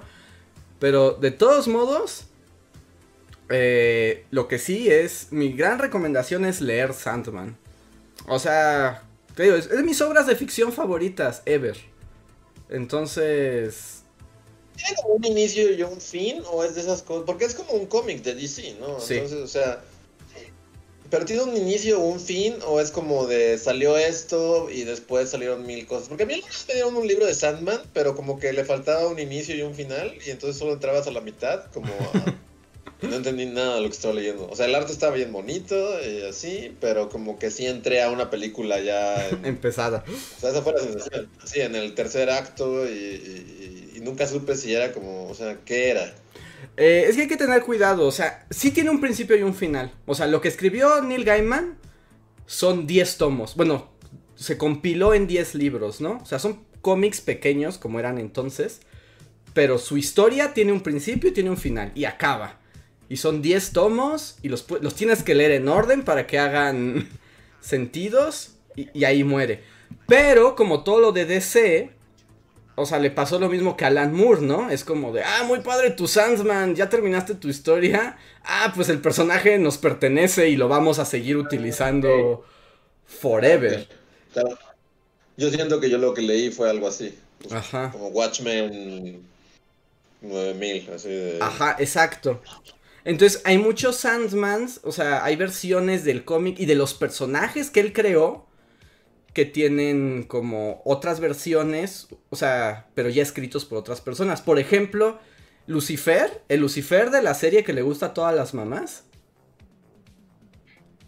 Ese Lucifer, digamos, ese viene, es de DC Comics también, pero se origina, ese Lucifer se origina en los en Sandman, pero fue un personaje tan popular en Sandman que después le hicieron su cómic y luego le hicieron la versión adaptación a serie de AXN. En la que resuelve misterios. Ah. crímenes. Ajá. ¿Eso viene de Sandman? O sea, si lo rastrea, sí. Aunque lo que hizo Neil Gaiman no tiene nada que ver con eso. En la obra de Neil Gaiman no resuelve misterios. No, no, en la obra de Neil Gaiman no resuelve misterios. Ok. Porque yo solo sé, o sea, no sé nada más, ni siquiera sé cómo se ve nada, solo he escuchado de la serie en la que Lucifer resuelve misterios. Ajá. Lo cual así a secas suena como... Porque, te digo, Neil Gaiman en Sandman crea un Lucifer que termina, bueno, spoiler, en algún punto de la historia, como que vive entre los humanos. Después, cuando terminó Sandman, DC dijo, eso está muy bueno. Y agarró otro güey para que escribiera la historia de Lucifer en el mundo humano. Y a ese güey se le olvidó que fuera detective. y después, muchos años después, dijeron, ¿por qué no adaptamos eso a la tele? Pero ahora es súper sexy y le gusta a las mamás. Wow, no sabía que todo viene de entonces, entonces todo viene de Sandman, pero es una larga línea de parentescos, parentescos.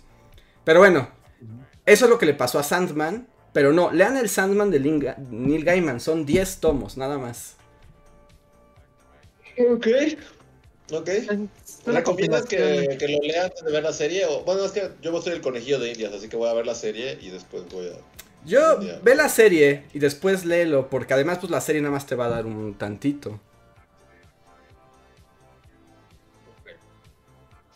Pero bueno, y hasta ahí con Sandman, porque podría hablar de esto durante 10 horas y no quiero aburrir al resto. Puedes conseguir bien fácil, ¿no? De hecho, en, los Sanborns o en, creo que en Editorial Panini lo reeditó, ¿no? Y está una compilación que es un, una serie de libritos de pasta dura. Ajá, sí, se consiguen en español incluso, sí de hecho es bastante fácil conseguirlos así, original, legal, físico, aquí en México, sin mucho problema. Si no, ya saben, ¿no? Ahí está las formas. Así es. guiño, guiño, las formas. A ver. Siguiente super chat. Eh... Esperen, ya me es que ya me perdí. Acá, Vilo Pineda dice: ¿Es infinitum su modem? Hay manera de aumentar la potencia. ¿Es el comentario así tal cual? Sí, sí, es que estuvimos hablando de que nos cambiaron los modems, Rehard, y están como que ya tienen, como no traen antenas, su alcance es como de bien chafota. Ah, pero bueno, eso no, ok. sí, no, no importa.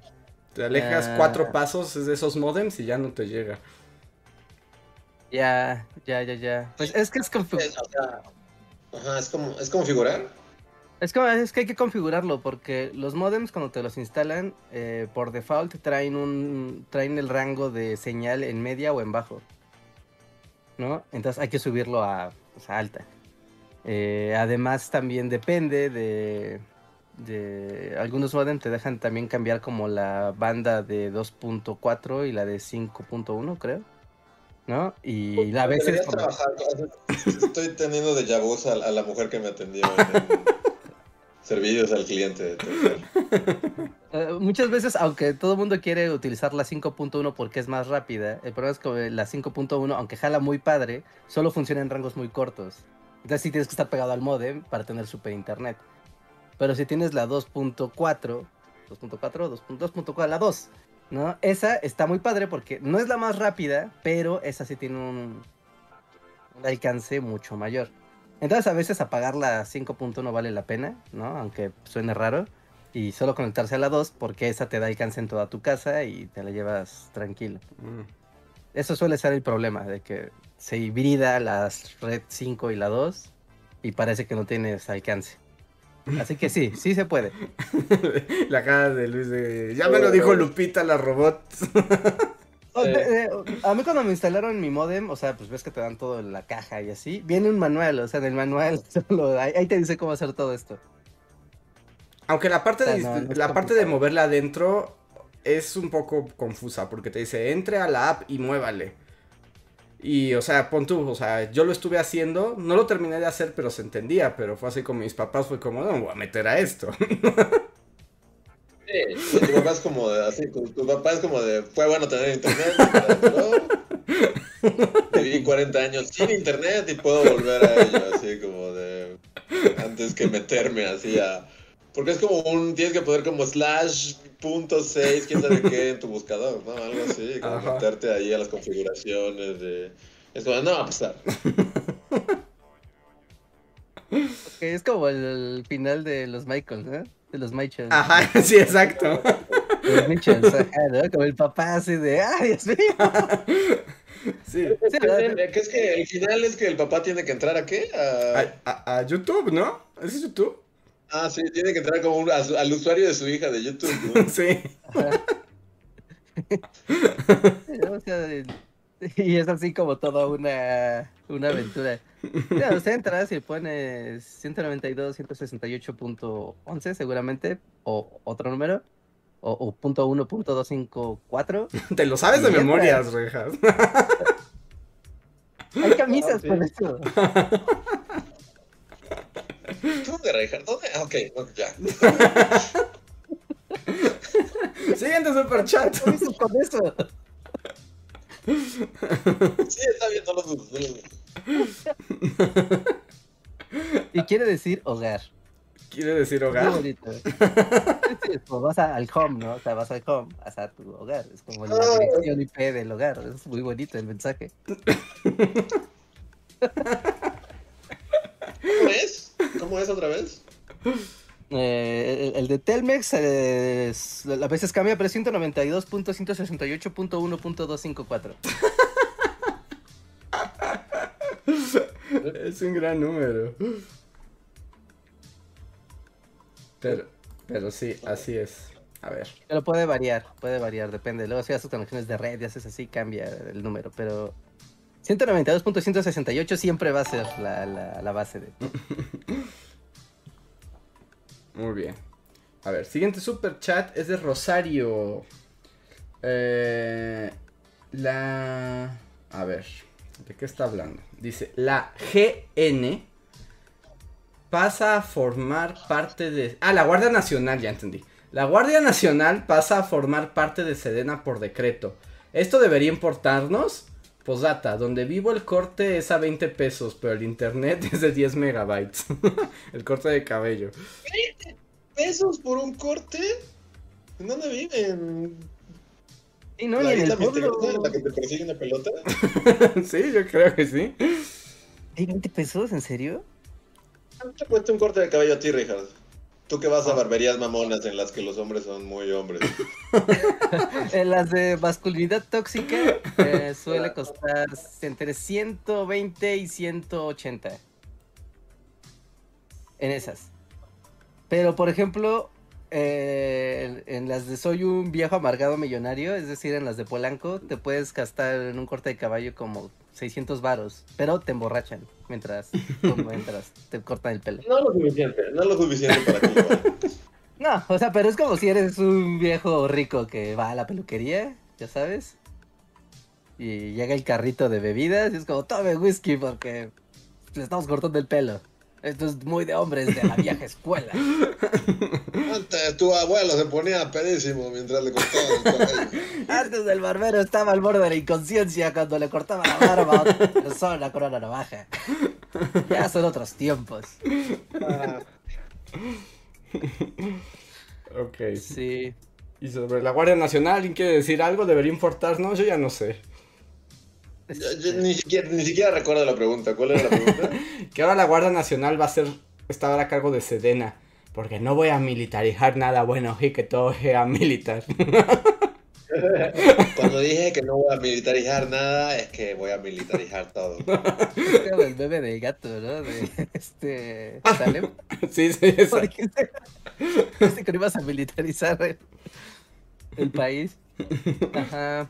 No, no sé, la verdad es que escuché la noticia y el encabezado, pero es todo lo que sé, entonces no me, me reservo la opinión de momento. Ok. Yo, sí, no, yo también no tengo idea de nada. A ver. Snobilic nos deja un super chat que dice: Mis taquis, supongo, o tac. Ah, no, tacos. Mis tacos de carnitas costaban 25 y ahora cuestan 35. Pero sí, así es. Bienvenido al mundo de la inflación. Y lo junto con el siguiente super chat de Strobert que dice: Bullies, hablen de la inflación para más depresión. No, ya fue mucha depresión de la inflación. Sí, pues es que ya no sé qué más agregar de la inflación. O sea, ¿Hablaron de la inflación hace rato? Sí, de cómo todo ya está bien caro, Rejar. Sí, no, no Ya hay no que hablar de. Sí, eh, eh, mira, ¿quieres un dato de así, dato fun fact deprimente? No, yo soy. ¿No? ¿No? ¿No quieren? ¿No? no, ¿No? no. no, Así en seco, no. Todo está más caro. Ya, vivan con eso. Todo está más caro y va a seguir subiendo. Así que.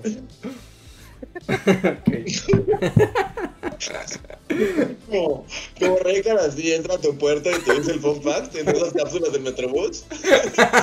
Pero que alguien la detuviera en seco y fuera así, como, no, no queremos.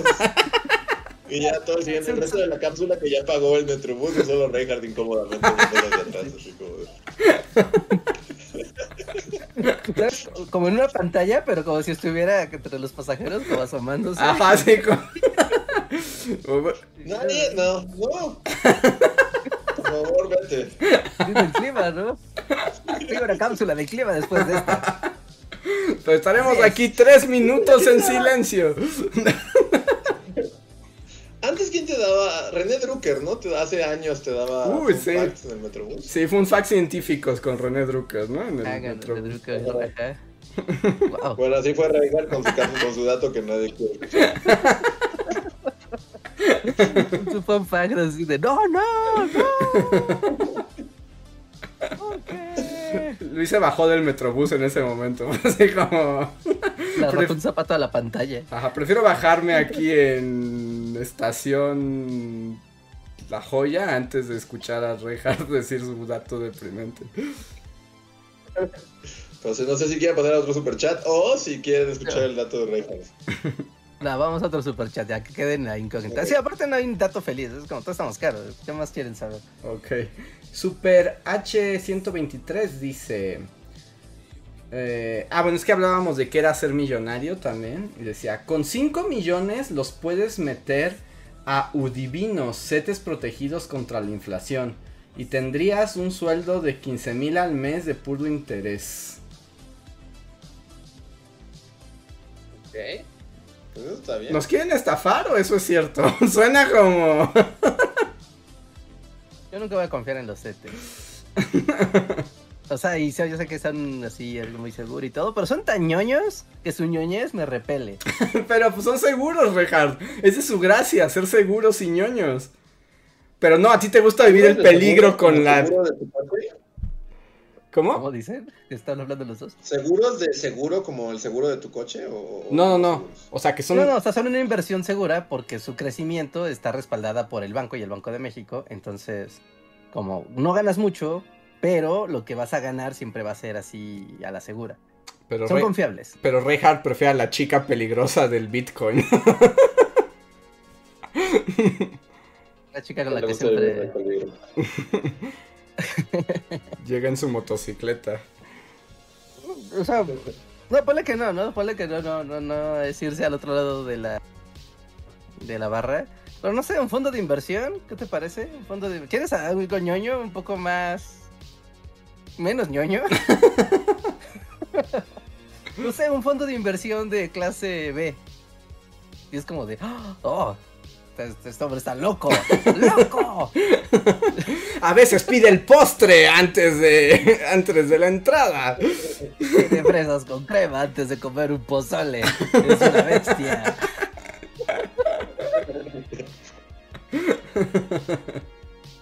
Ay, bueno, gracias. Sí, fondos de inversión de, no sé, ¿no? De empresas. O sea, ponle que digas, ah, mira, aquí vas al banco y dices, oiga, quiero ver su cartera de fondos de inversión o cuáles tiene, que no sean gubernamentales, porque los gubernamentales son muy ñoños. Y yo no soy una persona ñoña. Escúcheme. Así, me imagino un contador así en el. En una oficina aburrida y así como no sé de qué habla, joven. ¿Quiere los CETES o no? Cuando rela- literalmente hace menos de 10 minutos hablaste de las playeras que tienen que tienen el- los números con los que entras al home de, de internet. 192, 168.1.254. Pero es que, bueno, yo- no soy una persona ñoña. eso no es ñoño, jamás lo será. No ñoño de ese tipo. Es que esto es geek y el otro es ñoño. No es lo mismo. Ah, ¿Pero qué tienen los sets de ñoños exactamente? ¿O por qué son ñoños?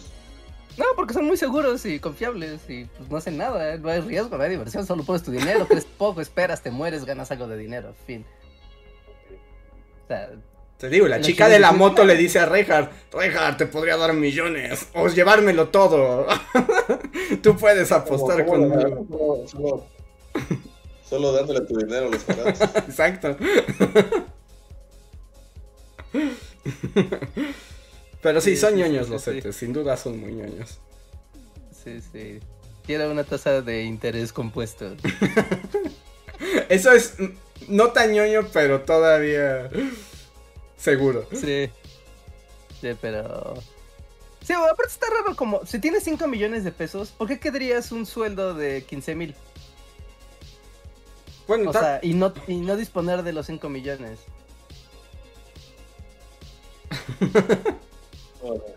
no los de Reinhardt, no, no, no lo sé. Eso es lo que nos dijeron. Yo tampoco, es así como. no, no, no. ¿Querías hacer eso, Luis? Si tuvieras 5 millones de pesos, ¿querrías tener un sueldo de 15 mil y olvidarte que tienes 5 millones?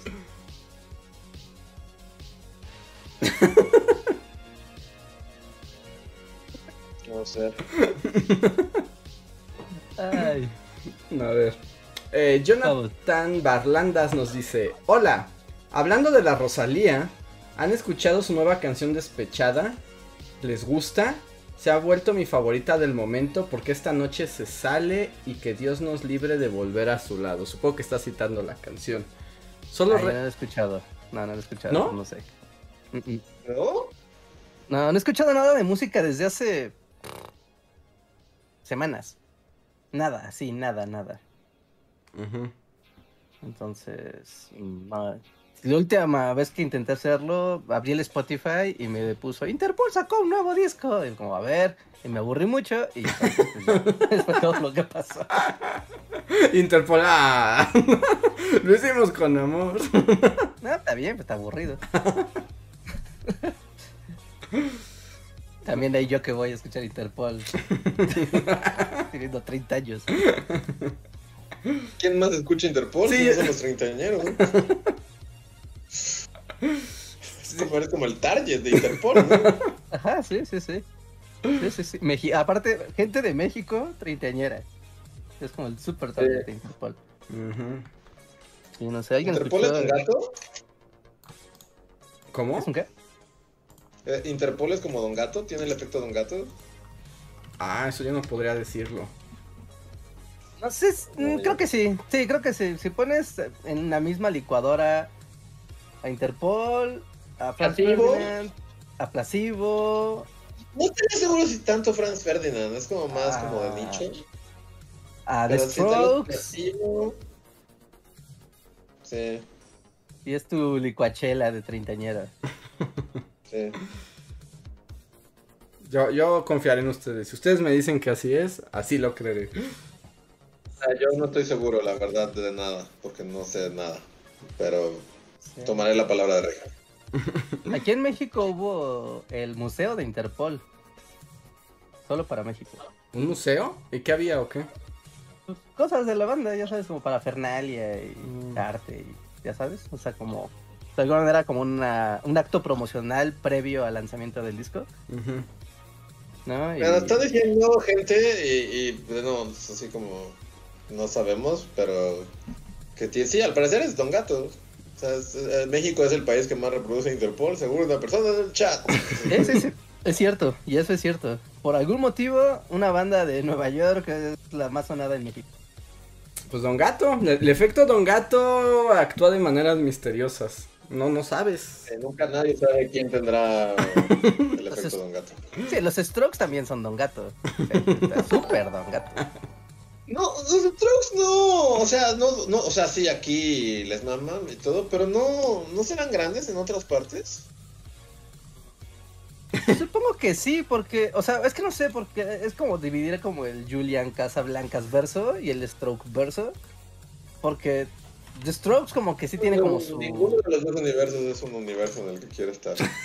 ¿no? Porque el de The Strokes sí es como, yo, según yo sí es muy Don Gato, creo que sí es muy de México y muy de tal vez Latinoamérica y hasta ahí.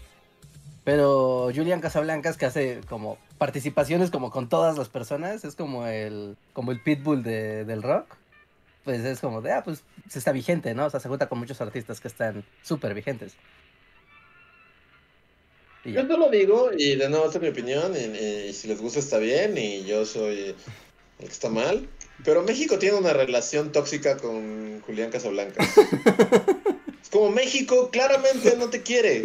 Ya, déjalo, déjalo. O sea, como México, o sea, quiérete, respétate, busca a alguien nuevo. O sea, no, no estés en... O sea, claramente el güey te odia, así de...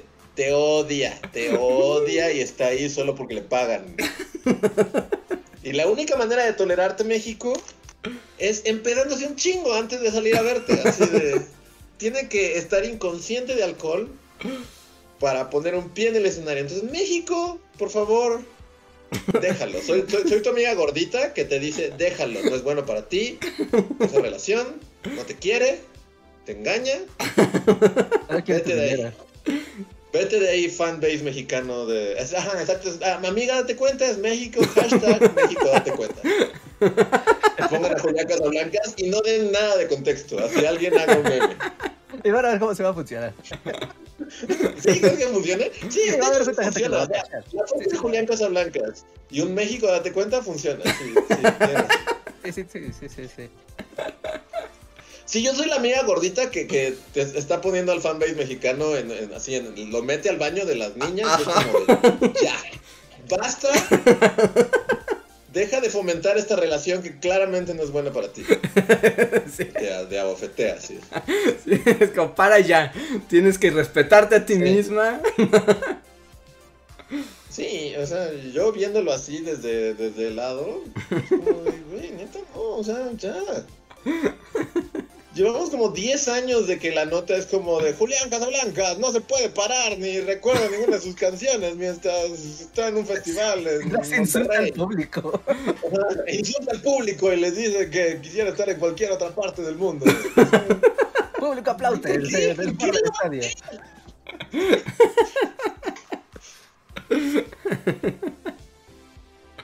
Pero en fin, esa fue el fin del... Creo que del- poner la parte de estar alcoholizado hasta las nalgas no es raro de ningún artista, en ningún festival y o concierto. Pero todo lo demás sí lo pondría como así, o sea, no tiene respeto por su público. Y, te y los odia, Rejas. No nada más es el respeto. Es que realmente no le agradan. Sí, es como, te odia y si pudiera, te golpearía. Pero ya, hasta ahí. No sabía que esto iba, te iba a sacar un rant anti... No es anti nada, es como México, date cuenta. Sí, hashtag México, date cuenta. ok. A ver.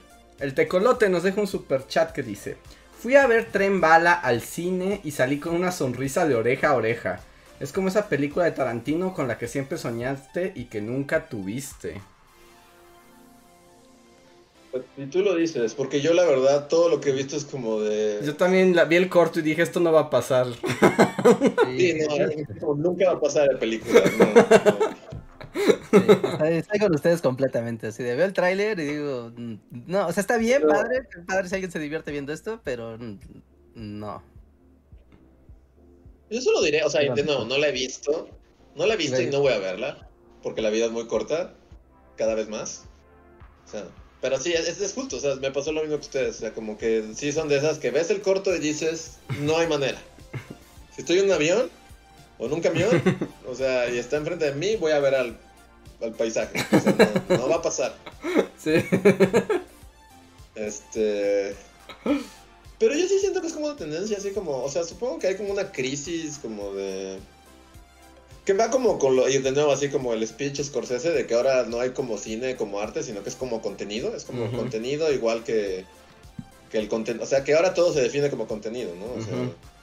Es igual una película que va a salir en cartelera, a unos videos de cómo hacer panquecitos, a unos videos de un güey aventándose en bungee, a un documental sobre la selva del Amazonas. O sea, todo es contenido, contenido, contenido y todo es como súper desechable.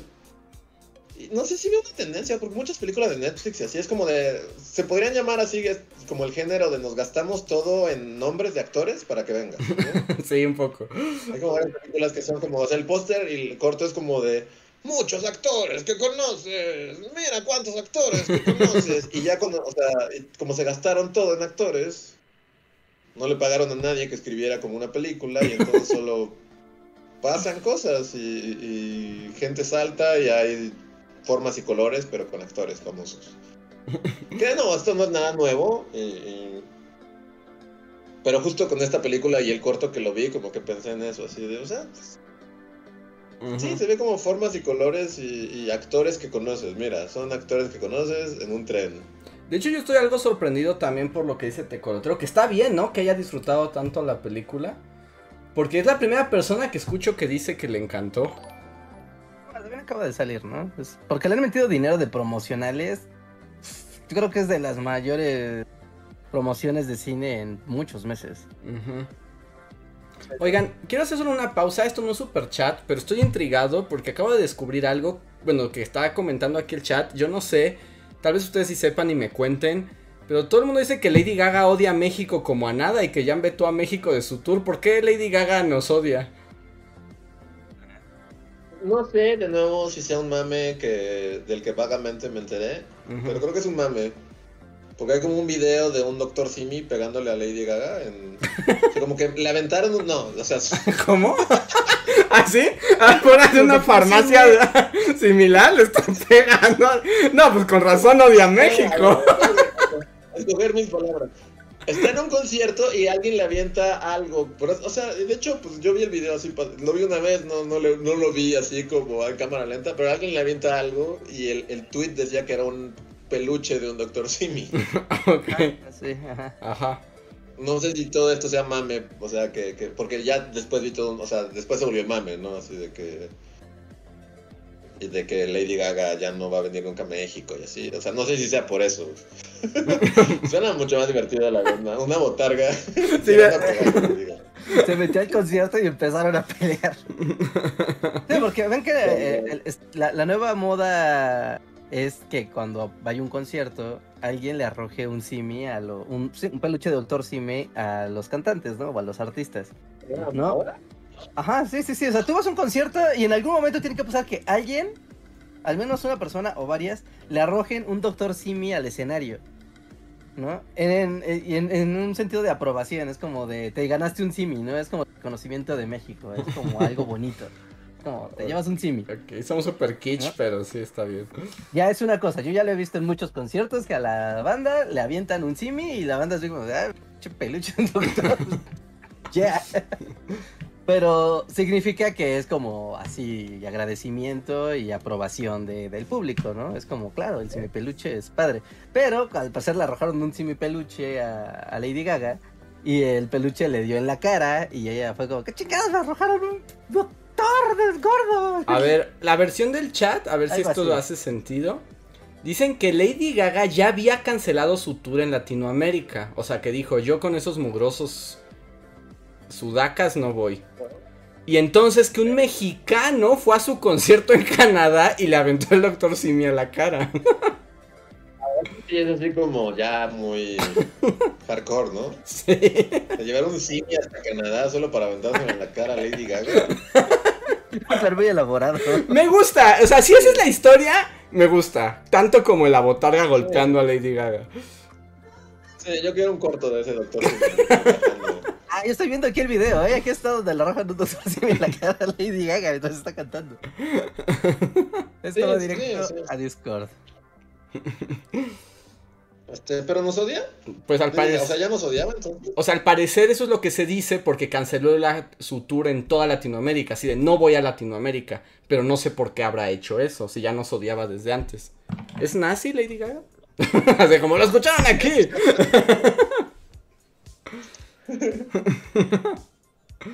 Dudo que sea nazi, pero bueno, ya nadie sabe nada, entonces. A ver. Pues ahora va a ser Harley Quinn, ¿no? En las películas del Joker, que es como también gente Eh, fascista del mundo. Sí. Ajá. Ah, bueno, sí, Joker es así como. Tu fanbase es derechaderechosa.com, ¿no? sí. Entonces ahora Lady Gaga va a ser Harley Quinn, entonces probablemente sí. Eh, Tiene escucharon aquí primero. Antes que en TMC o en cualquier programa de chismes, aquí lo escucharon. A ver. Eh, Toño Inclán dice: Dijeron su opinión del brujero. Yo la vi y constantemente pensaba: si no tenían presupuesto para esta escena, ¿para qué la hicieron? Porque así funciona el mágico mundo de China y todos los productos derivados de monstruos y aventuras. No tenemos dinero para hacerla, pero la vamos a grabar igual. Si el brujero a veces tiene ese ¿Pero sí momento. viendo el brujero? ¿Siguieron? ¿Siguieron viendo el brujero? Yo sí vi la segunda temporada, pero no está tan buena. No, qué mal, yo no vi la segunda. Yo no la he visto, pero la primera está muy padre, pero sí tiene pues momentos de wow, esto es muy muy baratote. Ah, sí, a mí la primera me gustó mucho, la segunda temporada de Brujero, la neta, como que. Justo como que dejó de tener lo de. como lo interesante. Y ya se volvió Shina la princesa guerrera. Ok. Ya ven. ¿Y eso no es bueno? Así como. Eh, no, o sea, está divertido. Yo, yo sí vería una tercera temporada de Brujero, pero ya no es particularmente. O sea, ya es como. meh, ¿No? O sea, ya. mm, Ya no me pareció particularmente atractiva, más allá de. Pues está divertido. A ver. Siguiente Ya. super chat es de Oye Maxta. Hola Maxta, dice. Buenas noches, banda. Qué bonito es que en tu primer día presencial te engentes al instante. Y eso que faltan los del primer semestre. Luego veo el recalentado de los chicos cool. Sí, oye, que ya, ya volvieron a las escuelas, ¿no? Sí, y Maxta al parecer ya le tocó y se engentó. Que yo el jueves tengo mi primera clase presencial en dos años. Wow. Y No, ¿Estás oye. emocionado? Pues, pues es que soy el maestro, no puedo faltar. Ah, no es un complot y que nadie vaya. Pero Reinhard del mundo tiene que seguir adelante, la economía mundial. Nah, ya se fue y mira, igual se fue el demonio. Todo de vamos a reactivar. Fue el demonio igual. Entonces a nuestras casas. Seguir luchando. ¿Ya para útil. siempre? Ya para siempre, no, no sé si ya para siempre, pero ahorita es, es, es un despropósito. Es energía mal utilizada. ¿Ya? ¿De plano? Pues, sí, ya, ya con la economía mundial yo ya no sé nada. Cada rato la están ya minando, así, ya la están explotando. Así que ya la neta, no, no sé, no sé. Cuando parece que se va a recuperar va a haber una guerra así en Turquía. Sí. Y es como, todo se desploma otra vez porque no hay petróleo. Bueno, sí hay, pero no. Par, ¿Qué cosas, no? Humanidad. Pues sí, quién sabe. Yo, yo también preferiría el mundo virtual, pero pues ya no hay nada que hacer, Richard. Poco a poco nos atrapará y la gente... Y lo peor es que ven que en algún momento dijimos, sí, aprenderemos de nuestros errores, el mundo se renovará. Yo siento que la, la gente va a olvidar que esto pasó. Sí, ya la olvidó. Así, como si nunca hubiera ocurrido. Eh, Es como tan traumático que como sistema de mecanismo, como sistema de defensa, perdón, Ajá. se va a borrar así. No, no pasó. ¿A poco has visto películas de que eso pasó? No, jamás, no pasó nunca. Películas no pasan en la pandemia. O sea, ¿cuál pandemia? ¿Cuál, ¿Cuál trama cuando todo el mundo estaba encerrado y No, mm, en medio, ¿no? Eso no, no pasó. tienes toda la razón. Jamás ocurrió. Qué, qué aterrado. O sea, qué, qué curioso, pero jamás. Después así, en ocurrió. unos 20 años de haber negacionistas de la pandemia, decir, no, esa pandemia jamás pasó, eso fue de los medios, ¿no? Ya en que esté vivo Ah. ahorita va a acordarse que eso pasó, no es cierto, no pasó. A ver, me, me acabo de dar cuenta que me saltó un super chat de Axel que dice, hablando de Bad Bunny, ¿harían video de la historia de Puerto Rico o de algún ritmo musical latino? De Puerto Rico ya hay video.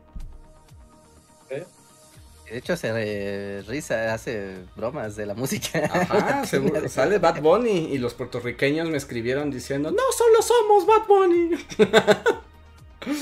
Pero hay un video que se ¿Qué llama? Puerto Rico es un país. No, no se llama así, ese es el de Taiwán. Ah, no, el de Taiwán se llama... El de Taiwán se llama Taiwán no es un país. El de Puerto Rico es más bien... ¿Es colonia? ¿Puerto Rico así se llama? E- es mi video y ya no me acuerdo cómo, cuál es el título. Pero sí hay un video sobre Puerto Rico.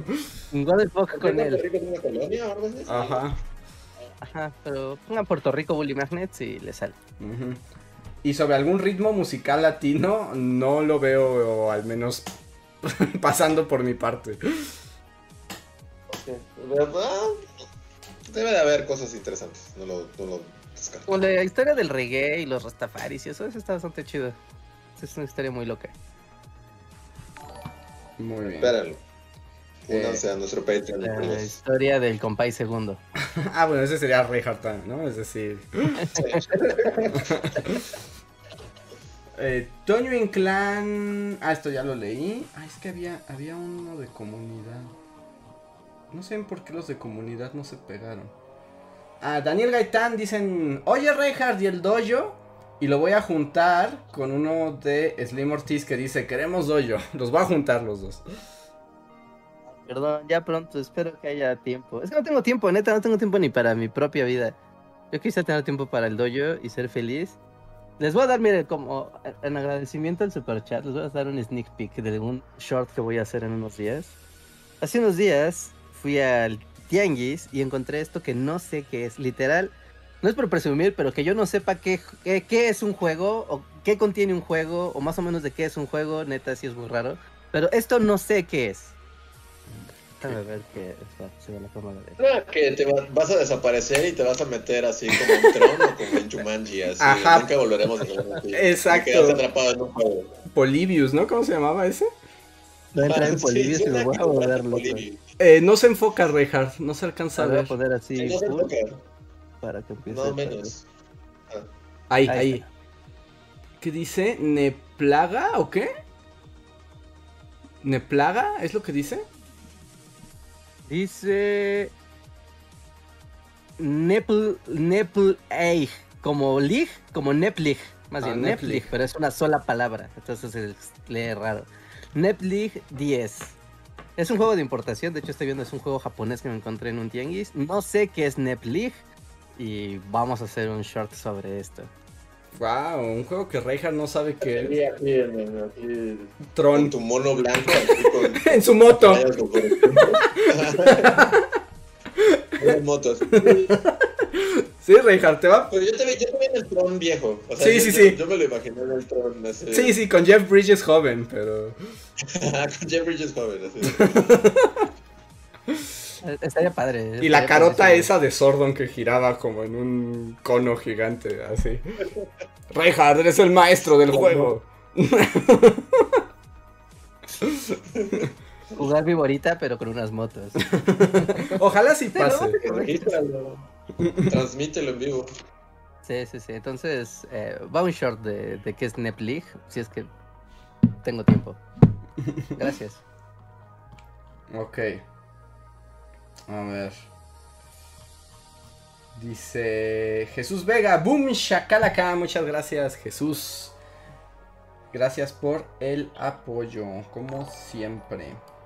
Em, Marco Ibarra dice, ¿creen que Olivia Newton-John esté cantando Xanadu a Kublai Khan en este momento? Eso es algo muy triste. Murió Olivia Newton-John, ¿por qué?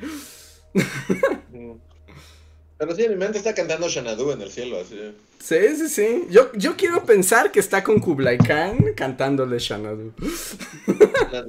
No, de las primeras cosas era llegar al, al- al cielo. Ya. Pero sí, qué Sí, triste, murió ¿no? Olivia Newton-John. Pues, bueno, sí, no, sí estaba joven, estaba joven. ¿Sí? ¿Cuánto tenía?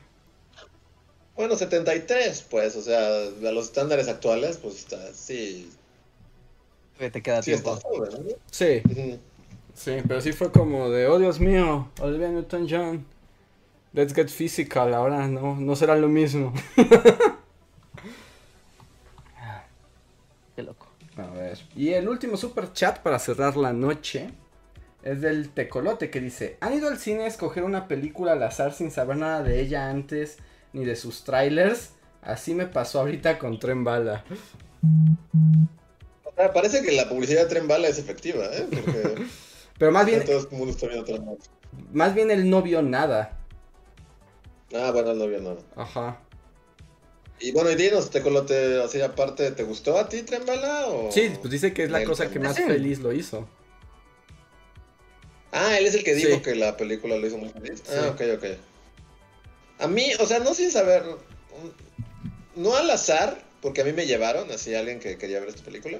Entonces no fue al azar, pero yo no sabía nada de esta última que les dije, de teléfono negro. Sí. Bueno, negro. Yo no sabía nada, había visto un póster así de una máscara siniestra y me imaginaba que era como estas de... ¿Cómo se llama el matrimonio de cazafantasmas? Los que... Entonces, matrimonio, hasta que fantasmas. Espera, ahora sí me perdí. Esta. Actualmente hay toda una saga de películas de estas, de- y es un matrimonio de cazafantasmas. Ah, los de actividad de- paranormal. Actividad Ajá, paranormal. paranormal. Ajá. ¿Sí es actividad paranormal? Actividad paranormal no son películas Es en las que son ¿No es la misma? cámaras caseras. Es que es todo, ajá, es lo de la cámara. Ajá, pero es que es toda una saga de películas. Y, o sea, no se llaman 1, 2, 3, ¿no? De- Los O sea, Warren dicen. Yo, no. Ajá, los Warren. Pero no vienen de actividad paranormal. Actividad paranormal. Actividad paranormal. Ajá, es el conjuro. Ah, el conjuro, el conjuro. Sí. Sí, sí, sí. Es de la muñeca y la monja y todo eso, ¿no? Ah, la muñeca, la monja, todas esas cosas. O sea, co- y por la máscara del póster pensaba que era como, "Ah, va a ser algo, o sea, yo no sabía nada. Es como, Ujú. va a ser algo ahí, como los, los Warren contra el güey de la máscara de demonio. O sea, no sabía nada y también fue una sorpresa muy agradable. O sea, Ajá, o sea, esa sí te gustó. Yo recuerdo que la, una película que vi sin saber absolutamente nada de ella y que yo creo que por eso me gustó más fue de B de Venganza. Yo me hago que B de Venganza no había leído el cómic, o sea, no sabía que era un cómic, nunca vi un cortometraje y de hecho me acuerdo que la vi porque en una clase de la facultad nos dijeron, tienen que hacer una reseña de una película se tienen que ir este fin de semana a ver una película. Y literalmente me fui al cine y fue como de, pues, ¿cuál? Esa, B de venganza, ¿de qué se trata? ¿Quién sabe? Y me encantó, ¿no? O sea, fue así como dijo, tengo que leer el cómic. Y lo leí y dije, ay, esto no, no me gustó tanto. Perdón, Alan Moore. hay un güey que colecciona muñecas. y se viste de muñequita. Y un señor se enamora de su computadora. ¡Ja, ja, ja! Y es como, no, me gusta más la película, la neta. Y Alan Moore así le acaba de dar un infarto. así. Un infarto. Pero también lo quiero mucho. Es el podcast de Alan Moore, Neil Gaiman, no me odien. O sea, los quiero aunque sean de... O sea, o sea, ob- obviamente su obra, o sea, Watchmen y eso así, pero, pero el güey en, en sí, el güey Ah, no, sí. medio lo odio. lo- Sí. O sea, cada que veo entrevistas con él es como, te odio mucho, pero obvia- obviamente no tiene nada que ver con Pero es tienes razón. Pero por ejemplo, si tuviera así como la posibilidad de tomarme un café, sí querría tomarme un café con Neil Gaiman. Jamás querría estar en en la misma habitación con Alan Moore. No, qué no, miedo. una serpiente gigante que seguro tiene y, y que te lea el tarot así con sangre de, de un cordero que va a decapitar enfrente de ti. Es como, no. Y en cambio Neil Gaiman seguro va a estar en un departamento bien chido en Londres o en la campiña inglesa y Y te va a contar cosas Va a ser de. witty. Ajá, va a ser witty y te va a contar cosas de mitología eslovaca. Y vas a decir, está chido. Mientras te pone un LP así de un grupo punk Ajá. de los 70 que solo él conoce. Solo él conoce y.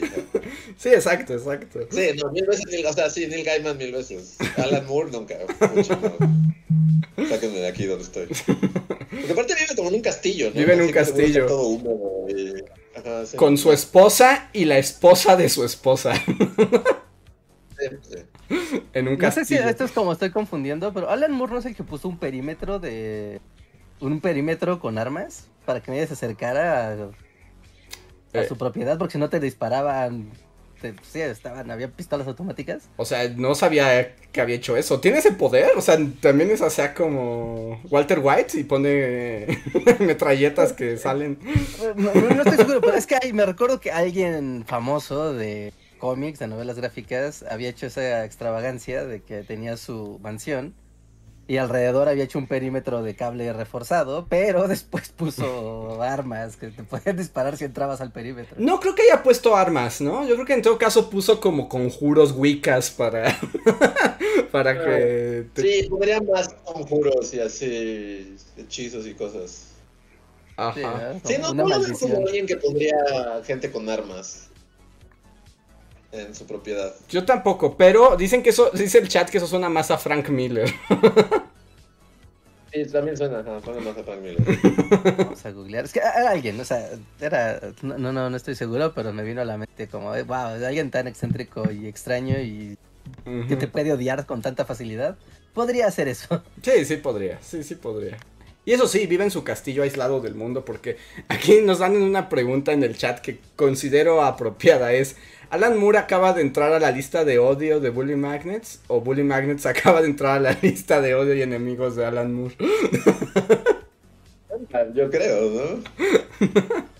¿O no? O sea, ¿por qué no? Bueno, yo no lo. Bueno, no, es que a, a él sí, o sea, me choca, me choca, pero, pero su obra, pues sí es chida, ¿no? Sí, no, a mí me gusta mucho el trabajo de Alan Moore, excepto B de Venganza, pero no le digan. Bueno, no le importa, a él lo odia. Pero yo creo que si hay alguien en este mundo que odia más gente que los Bully Magnets, es Alan Moore. Ah, bueno, sí, sí, sí. Bueno, él inició a odiar gente desde hace mucho antes que nosotros, Exacto, lleva más tiempo, lleva más tiempo odiando gente. Y teniendo fotos terroríficas de sí mismo. Sí. Ok. Y creo que ese ya fue nuestro último super chat. Y sí, con eso terminamos porque ya son las 11.09 y otra vez tenemos que irnos rápido o no habrá poscotorreo. Entonces, muchísimas gracias a todos los que nos han escuchado el día de hoy. Espero se hayan divertido. Y Rejar, ¿hay algo más que decir? Este, sí, mañana hay estreno de video. Mañana hay nuevo canal principal, así que estén al pendiente porque es tema de prácticamente continuación, ¿no? Podría decirse que es una continuación del video de la semana pasada, así que estén Ujú. súper Y todavía Super falta alerta otro que también se liga un montón. Sí, ahorita estamos teniendo como el, el Imperio Americano Revival. Ajá. De hecho, ahorita que leí, bueno, que leí tu guion, Rejar, ya con es lo único que voy a decir. O sea, en el guion que yo estaba escribiendo. para tele que No, no, no. Me parece que funciona más para cómic que para tele. Piloto así de una serie para Netflix. No, no, no. Lo que quiero decir es que lo leí y es que yo estaba escribiendo otro y había una parte que era así como esto está interesante, pero como que no encontraba dónde meterlo y hasta lo metí como en un colofón de mi video. Pero ahora que leí tu guion dije, ah, Reja lo acaba de explicar en su video. Entonces ya lo puedo sacar del mío. Es como, qué bueno que se solucionó solo. Ajá, se solucionó solo, exactamente. Sí, sí, sí, sí, sí. Sí, lo, mismo con el que hiciste la semana pasada, que yo iba a entrar acá en un tema de explicar cómo funcionaban las encomiendas y fue como, ah, qué bueno, Andrés, ya lo explicó el video de la semana pasada. Qué oportuno. Sí, sí, sí. Así que está muy bien, estén, estén en sintonía de, del canal. Recuerden, pues en cuanto salga, dejen su like, vayan a verlo, coméntenlo, ayúdenos a que el algoritmo lo vea relevante desde el inicio. ¿No? Eso siempre nos ayuda mucho. Y también, pues si les gusta el video, pues ahí también déjenos un comentario. Nos da mucho gusto leer ¿no? Todas sus opiniones y ponerles corazoncitos de comunidad y así. Uh, fuera de eso, ah, sí, hay una noticia muy breve. Gente que use Deezer para escuchar el podcast, que use Deezer, atención, eh, cambió la URL del Deezer. Entonces, um, simplemente en su aplicación busquen otra vez por Bully Magnets o Bully Podcast, lo como, como quieran, y les va a volver a aparecer el feed completo, ¿no? Como estaba. No, cambió, no sé por qué, de hecho no tengo idea de por qué el anterior se mutó. Pero bueno, no importa. Solo busquen en Deezer otra vez Bully Magnets. Ya está otra vez el feed ahí, ahí vivo. Si quieren suscribirse y seguirnos desde esa, plataforma, pues ya está ahí nuevamente. Y pues nada más agradecer a la gente que nos escucha vía Spotify, vía iTunes, vía Google Podcast y todas las demás aplicaciones que utilizan feed de podcast. Muchas, muchas gracias por estar escuchándonos desde ahí. Eh, no olviden dejar una reseña o estrellitas o corazoncitos en la plataforma de su preferencia para que esto siga subiendo en los índices. Y pues ya, básicamente son todos los anuncios del momento. Perfecto. Pues muy bien. Muchísimas gracias a todos. No se vayan los que son miembros de comunidad. Tenemos unos minutos extra para el poscotorreo. Si no son miembros de comunidad, igual quédense porque pueden escucharlo. Así que vamos a los créditos de este mes y volvemos. Pongan su like. Pongan su like, pongan su like. Los vemos, son más usuarios que likes. No se escapen, ahorita regresamos. Síguenos en Facebook, Twitter y YouTube con el usuario Bully Magnets. También suscríbete a nuestro podcast en iTunes y en la app de Mixler para tener lo más nuevo de nuestros contenidos siempre a la mano. Deja tus comentarios, suscríbete, compártenos con tus amigos y recuerda, Bully Magnets, donde la historia en verdad es divertida.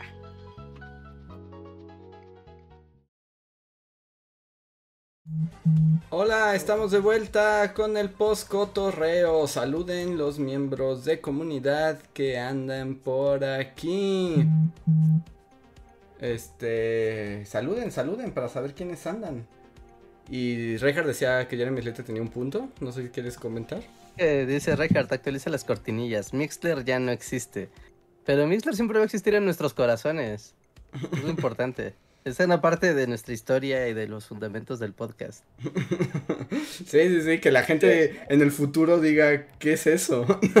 es un Mixler, de que los digan esa cosa. Vamos a confundir a los historiadores del futuro, así como hablaban de un Mixler, pero ¿qué era Mixler? sí, sí, sí. Ah, qué días, cuando transmitíamos solo audio en Mixler. Imagínate. Qué loco. A ver, está aquí John Racer, Rana Verde Azul, Claudia M, Jorge Reza, Manu, eh, Daniel Gaitán, Slim Ortiz, Isaac, Leticia Hernández, José Antonio y Andrea. Muchísimas gracias a todos por acá. Dice, el futuro ya soy, ¿qué es un Mixler? Pregunta Daniel Gaitán. Mixler es una plataforma para reproducir podcast o grabaciones de cualquier tipo en internet y te da una hora de forma gratuita con una cuenta cualquiera o tres horas si pagas. Puedes violar derechos de autor ahí de lo lindo, es lo más padre de Mixler. Nos dice Gaby Go, van a decir que era un dios. Una deidad. La deidad de Mixler. Era un chivo de oro. Y dice Rana Azul, qué buena manera de decir que no las vas a actualizar lo que yo pensé, lo que yo no las va a actualizar. Traducción.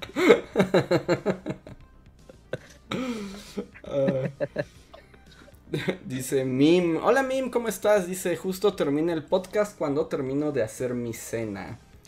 Eh, ¿Eso significa que te acompañamos mientras cocinabas o que ya no escuchaste nada por estar cocinando? Pero sí, puedes escuchar en repetición. Y Jeremy dice, próximo video sobre la obsolescencia de los sitios web que alguna vez fueron populares, como los que usaban Flash o Web 1.0. Fíjate que es bien raro que esos videos que hablan de la web 1 eh, y así, por algún motivo no generan mucha expectativa en el público. Digo, es, como intrigante, como, wow, internet del pasado. No, nadie podría importarle Aunque debo decir, y esto yo sé que esto es terreno Reinhardt, pero igual. O sea, hace unos meses estaba leyendo unos libros sobre, o sea, el internet, pero historiable. O sea, hecho por historiadores. O sea, no por gente que trabajó en el internet, no como por usuarios de internet. O sea, o sea, historiadores que ya están historiando internet, ¿no? Y justo es como, justo hablar de estos fenómenos y cómo consigues los archivos, si se pueden o no consultar esas páginas, si algunas fueron tan efímeras que se perdieron, etcétera. Y es muy padre verlo desde, desde esa perspectiva, se siente bien extraño, porque justo, eh, o sea, aunque toda esa gente vivió esa época, es como una mirada muy como de descubramos lo que se perdió. Y es como, es que sí, se perdieron muchas cosas. Y eso que pasó casi, casi tres días. Sí, sí, sí, es que en el internet todo es muy efímero. O sea, ¿cómo se llamaba? Una plataforma que era de videos, microvideos, que podría haber sido TikTok, pero no lo fue.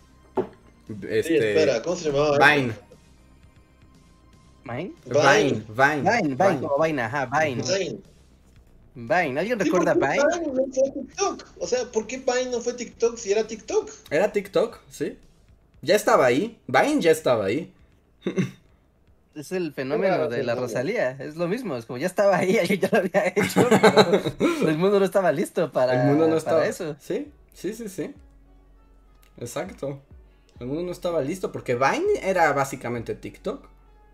Eh, Era TikTok. Solo que todavía era horizontal, ¿no? O ya era vertical.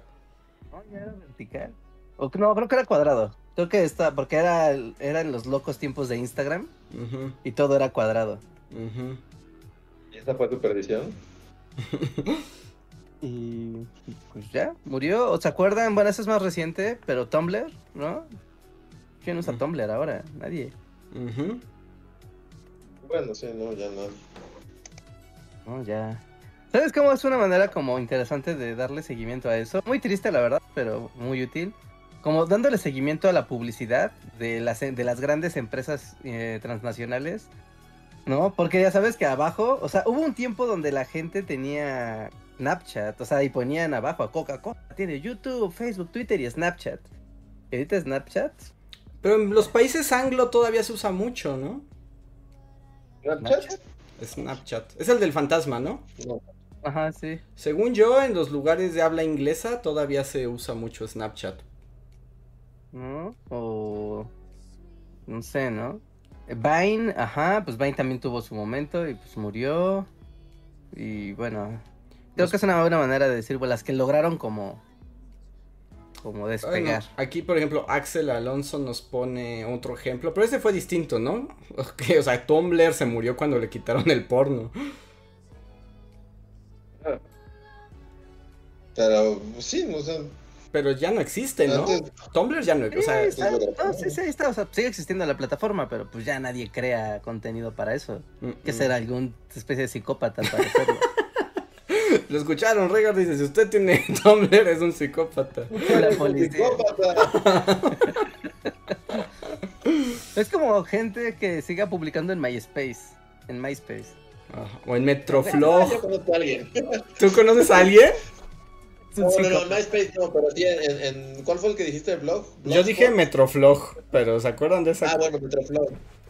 ¿Blogspot te hace un psicópata? No, Sí. no, todavía hay blogspots. ¿Sí? ¿Blogspot todavía es legal?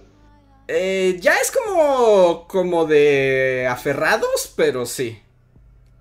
Ok, entonces la persona que conozco no es tan psicópata. Sí, o sea, para las personas que quieren escribir, Es que es la exacto. manera como más sencilla, ¿no? Es como, Como no en estar el- en redes sociales. Por ejemplo, en el mundo de los escritores todavía tiene sentido. Porque pues donde más publicas texto. Digo, que poner un así, voy hice mi ensayo de, no sé, ¿no? De la Guardia Nacional y lo puse en Facebook, nadie lo va a leer. Pero si lo pones en tu blogspot, es como, mira, aquí ensayo. Nadie lo va a leer, pero si alguien quisiera, lo leería ahí. Pero sí, sin duda. Y, y bueno, eso. High five. High Recuerden five. mandarse mucho glitter en forma de GIFs. No, qué miedo, internet. Ya ves, pues hay que historiar los récords. Así como todas las personas que nacieron gracias a que sus papás se conocieron en High Five. ¿O cómo se llamaba esta aplicación que era de Twitter, que era para lives? Este, Periscope. Periscope. No, Sí, Periscope. Periscope, sí. Sí, Periscope. ¿Recuerda que una vez hicimos un Periscope en Polanco? Sí, sí, Que se supone eh, estaba colapsando la Ciudad de México y iba a ser tomada como por Mad Max. Ah, es verdad. Sí. Y decían que Polanco estaba siendo saqueado en vivo y la la la y salimos a la calle a ver. Y todos los locales, o sea, se corrió tanto la voz en internet que sí, la gente empezó a cerrar sus locales, pero no había nada que temer, absolutamente nada. Se hizo histeria colectiva. Y lo streameamos en un Periscope. Sí, sí, sí. Periscope. Ah, qué días. ¿Qué días? Tiempos más sencillos. Pero bueno, ahora sí, ya vámonos de aquí. Ya casi son las once y media. Muchas gracias a todos por escucharnos. Muchas gracias a todos los miembros de comunidad que nos apoyan mes a mes. Si no fuera por ustedes, esto no sería posible. Entonces, les mandamos. eh, les mandamos un saludo. Y nos vemos para la próxima. Estén atentos al nuevo video de la semana. Bye. Neopets.